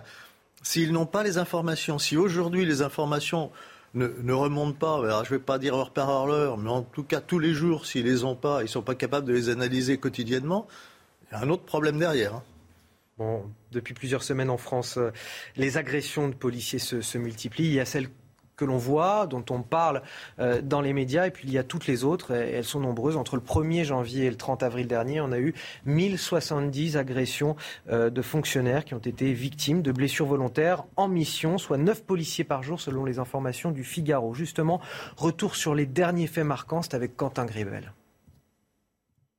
Des pompiers et des policiers ciblé à coups de cocktails Molotov et de jets de pierre, comme ici à Limoges il y a trois jours. Un commissariat de Vitry visé dans la nuit de dimanche à lundi par des tirs de mortier, ou encore deux policiers blessés par des jets de pavés à Sevran mercredi. Les faits de violence à l'encontre des forces de l'ordre sont de plus en plus fréquents. On ne met même plus ça sur l'effet euh, vacances ou l'effet euh, canicule et, énervement euh, éventuel dû à la chaleur parce que euh, on constate que toute l'année, dorénavant, euh, les forces de l'ordre sont attaquées, euh, sont attaquées sur tous les coins du territoire, pas seulement en zone urbaine. Selon les derniers chiffres du ministère de l'Intérieur, le risque annuel pour un policier ou un militaire d'être victime de violences physiques sur leur lieu de travail ou à proximité est passé de 2% en moyenne sur la période de 2007 à 2012 à 5% de 2013 à 2018. Une augmentation des agressions, symbole d'une haine anti-flic. Certains euh, délinquants, caïds, voyous, on appelle ça comme on veut, vont défendre leur territoire pour repousser la police et qu'elle n'entre pas sur leur zone. Euh, donc on est parfois perçu en effet comme une bande ennemie. Vous avez aussi euh, l'envie de montrer qui est le plus fort, donc de venir attaquer des bâtiments de police. Selon un décompte de nos confrères du Figaro, entre le 1er janvier et le 30 avril dernier, 1070 fonctionnaires ont été victimes de blessures volontaires, soit 9 policiers chaque jour. On a le sentiment cet été d'une euh, bouffée de, haine anti-flic et on a des syndicats qui nous disent, comme dans ce reportage, on, ne met même plus ça sur l'effet vacances finalement. Euh, ce qui se passe là, c'est ce qui se passe toute l'année pour les forces de l'ordre. Oui, c'est un phénomène qui prend de plus en plus d'ampleur, qui ne s'arrête pas, qui est entretenu euh, aussi par certains discours. Moi, j'ai du mal à en comprendre quand j'entends des phrases comme la police tue. Enfin, c'est des individualités, mais qu'on parle en globalité de la police, tout ça entretient cette idée euh, que euh, la police euh, n'est pas est mauvaise. À la base, ce sont des gardiens de la paix, ce sont ceux qui sont censés nous protéger. Et ça, on voit que chez une partie de la population, certains Qui entretient cette parole? Eh bien, en fait, cette haine, elle est, euh, elle est alimentée euh, euh, déjà par une partie des, gens qui se sentent à tort opprimés par, la, par la police. Enfin, je veux dire, il y a des cas isolés, mais ça reste des cas isolés. Mais globalement, les, les, policiers sont là pour nous protéger. Et c'est ça qu'il va falloir inculquer aux jeunes et aux moins jeunes. Et quand ils prennent des risques, qui risquent leur vie, pour des salaires, en plus, on peut le dire, misérables, quand ils travaillent de nuit, en plus ils mettent en danger leur famille. Enfin, je veux dire, c'est tout, tout, tout, un, cheminement pour eux dans leur carrière qui est difficile. Euh, moi, je, le dis parce que je, comme je suis avocate de profession, je sais à quoi ressemblent les, euh, les, gardes à vue, les cellules de garde à vue, les, ce qu'on appelle les dépôts. Euh, je peux vous dire que les conditions d'hygiène dedans, ils se font insulter à longueur de, de, journée pendant les gardes à vue. Enfin, être policier aujourd'hui, c'est vraiment, vraiment un grand sacrifice. Et c'est pour ça qu'il faut rétablir le respect du policier, donner des, des sanctions à chaque acte le, petit, le plus petit acte doit faire l'objet d'une sanction. Sinon, c'est la montée vers la délinquance, c'est euh, on défie l'autorité, euh, et, c'est ce qui arrive aujourd'hui. Et on voit bien que les policiers ne sont plus respectés.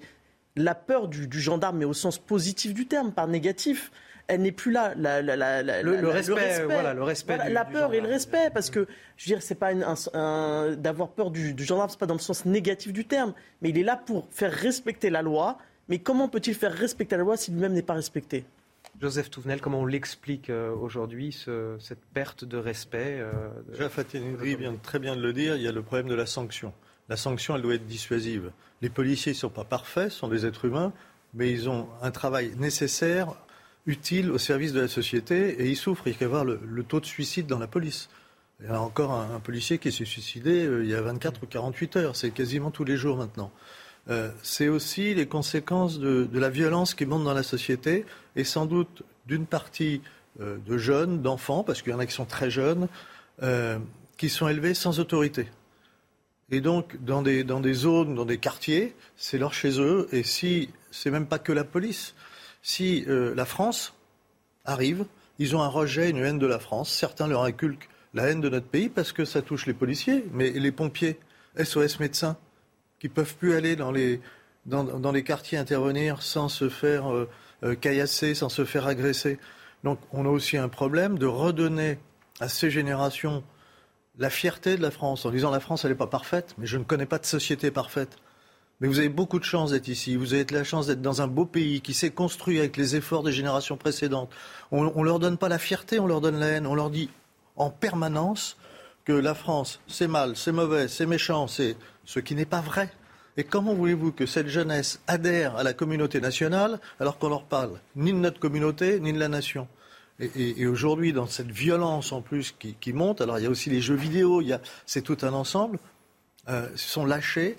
Euh, et en fait, leur seule façon de s'exprimer, mais on le sait, euh, enfin psychologiquement ça s'explique très bien, c'est cette violence, c'est ce rejet alors qu'il faut prendre les choses en main. Mais si on regarde bien, regardez bien comment l'éducation nationale, un jour faites un reportage sur les lectures qui sont données à l'école primaire, aux enfants des écoles. Ça touche à peu près tout le monde.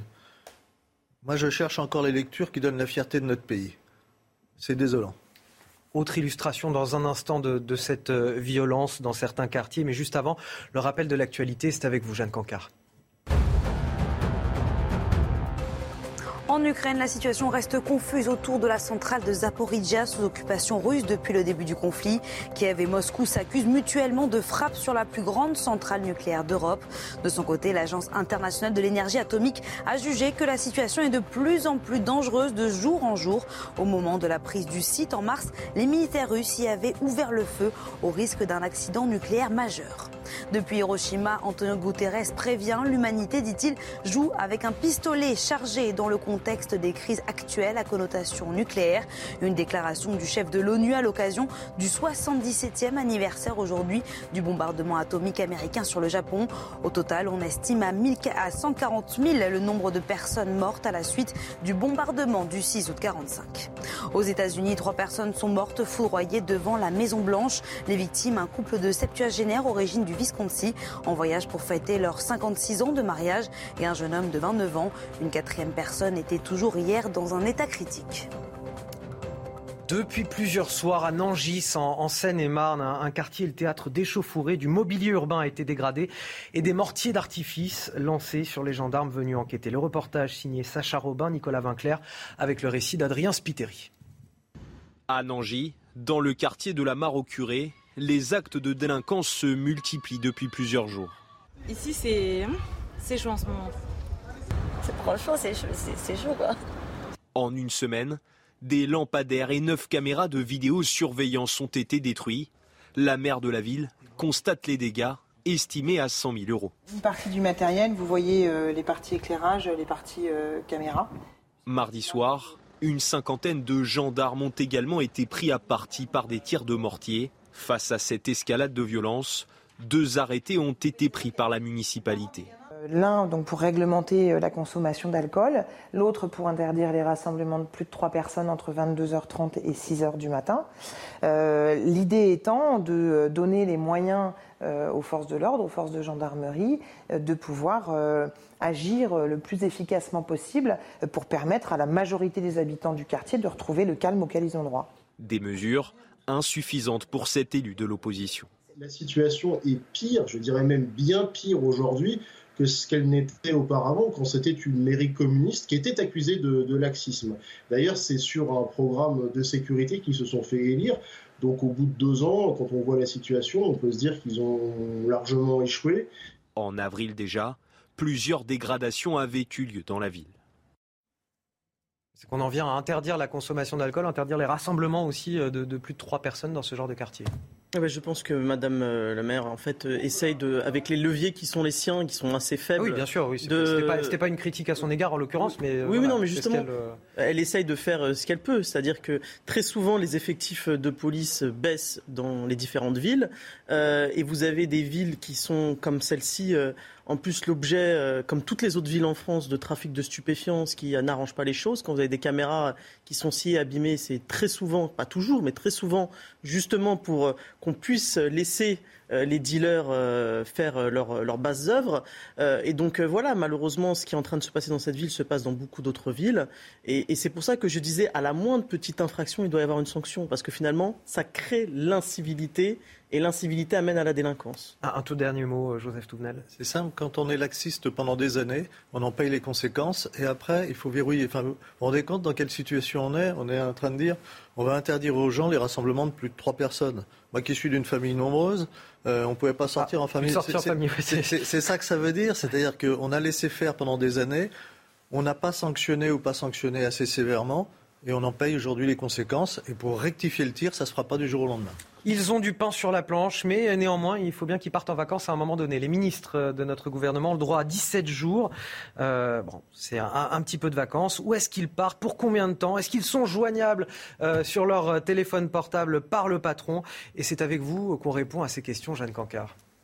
Une règle pour tous, rester joignable pendant ces trois semaines de repos. C'est pour cette raison que Matignon eh bien, demande à tous ses ministres de choisir une destination en fonction à la fois de leur disponibilité. Donc, il faut que ça soit compatible avec l'exercice de leurs responsabilités et aussi que ça se trouve à trois heures maximum de la capitale. Par exemple, Elisabeth Borne, la première ministre, eh bien d'après nos confrères de l'AFP, elle se rend dans le Var, donc tout près du lieu de villégiature d'Emmanuel Macron, qui lui, depuis plus d'une semaine, est déjà dans le fort de Brégançon. Le président qui pourrait d'ailleurs y convoquer une réunion de ministres durant la trêve estivale concernant le risque de pénurie d'énergie à l'hiver. Pendant ce temps-là, Bruno Le Maire, lui, le ministre de l'économie, eh bien, il va se rendre en Bretagne, puis aux Pays-Bas. Vous avez aussi Éric Dupond-Moretti qui, comme à son habitude, eh bien, va aller à Nice, ou encore Gérald Darmanin qui, lui, va poser ses valises près de Marseille. L'été, c'est aussi l'occasion des coups de com', ou en tout cas des jolies cartes postales pour les ministres et les secrétaires d'État. Par exemple,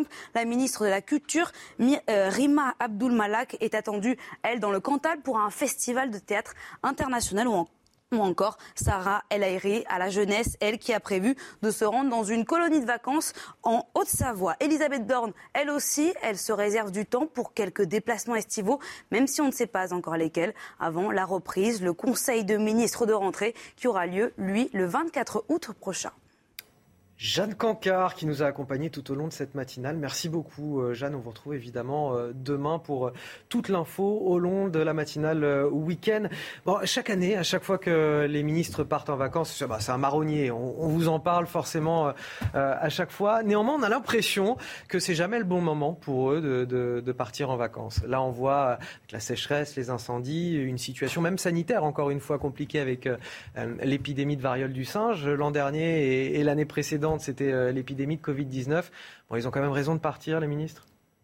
Le, travail politique, le travail quand on est au, gouvernement, c'est un travail, c'est un vrai travail normalement. C'est un travail stressant. C'est euh, donc qu'ils prennent des périodes de pause, moi ça me choque pas. Bon, ils viennent, ils viennent de commencer quand même. Hein, euh. C'est ce que j'allais dire. Mais ils viennent de commencer et on n'est jamais ministre pendant 15 ans. Hein. c'est des périodes relativement brèves.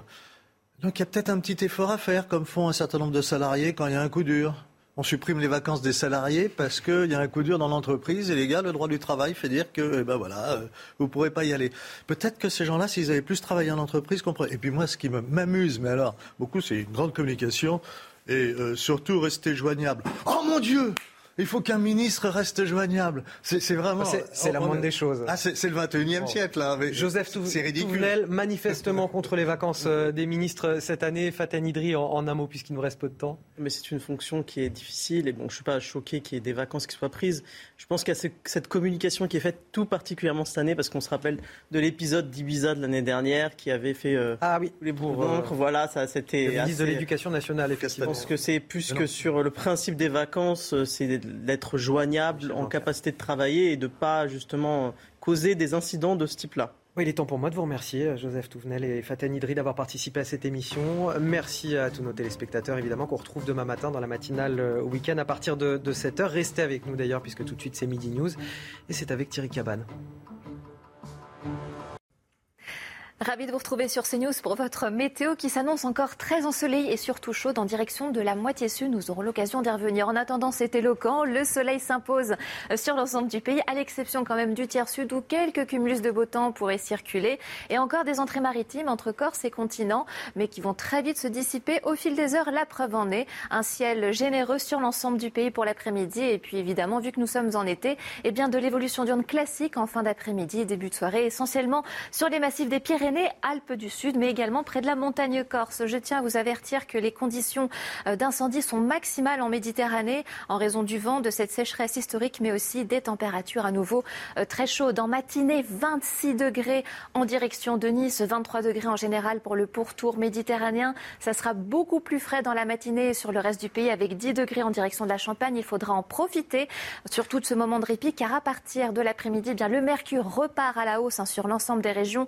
Ça sera encore beaucoup plus tempéré près de la Manche avec 24 degrés du côté de, euh, Cherbourg, 26 degrés du côté de Lille, mais déjà 35 degrés encore en maximal près de la Méditerranée au meilleur de la journée. Et ce sont des températures sous abri, donc imaginez localement, ça pourrait prendre encore quelques degrés de plus. Donc la suite s'annonce encore tout aussi anticyclonique avec le mercure qui va à nouveau donc progresser euh, sa montée vers les régions du nord et on pourrait avoir des températures équivalentes que ce soit pour la moitié nord ou pour la moitié sud. Il s'agirait d'une nouvelle vague de chaleur. Nous y reviendrons dans les prochains bulletins.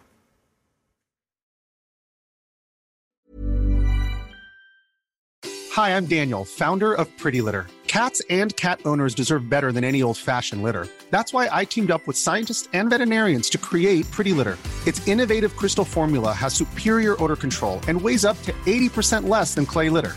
Pretty Litter even monitors health by changing colors to help detect early signs of potential illness. It's the world's smartest kitty litter. Go to prettylitter.com and use code ACAST for 20% off your first order and a free cat toy. Terms and conditions apply. See site for details.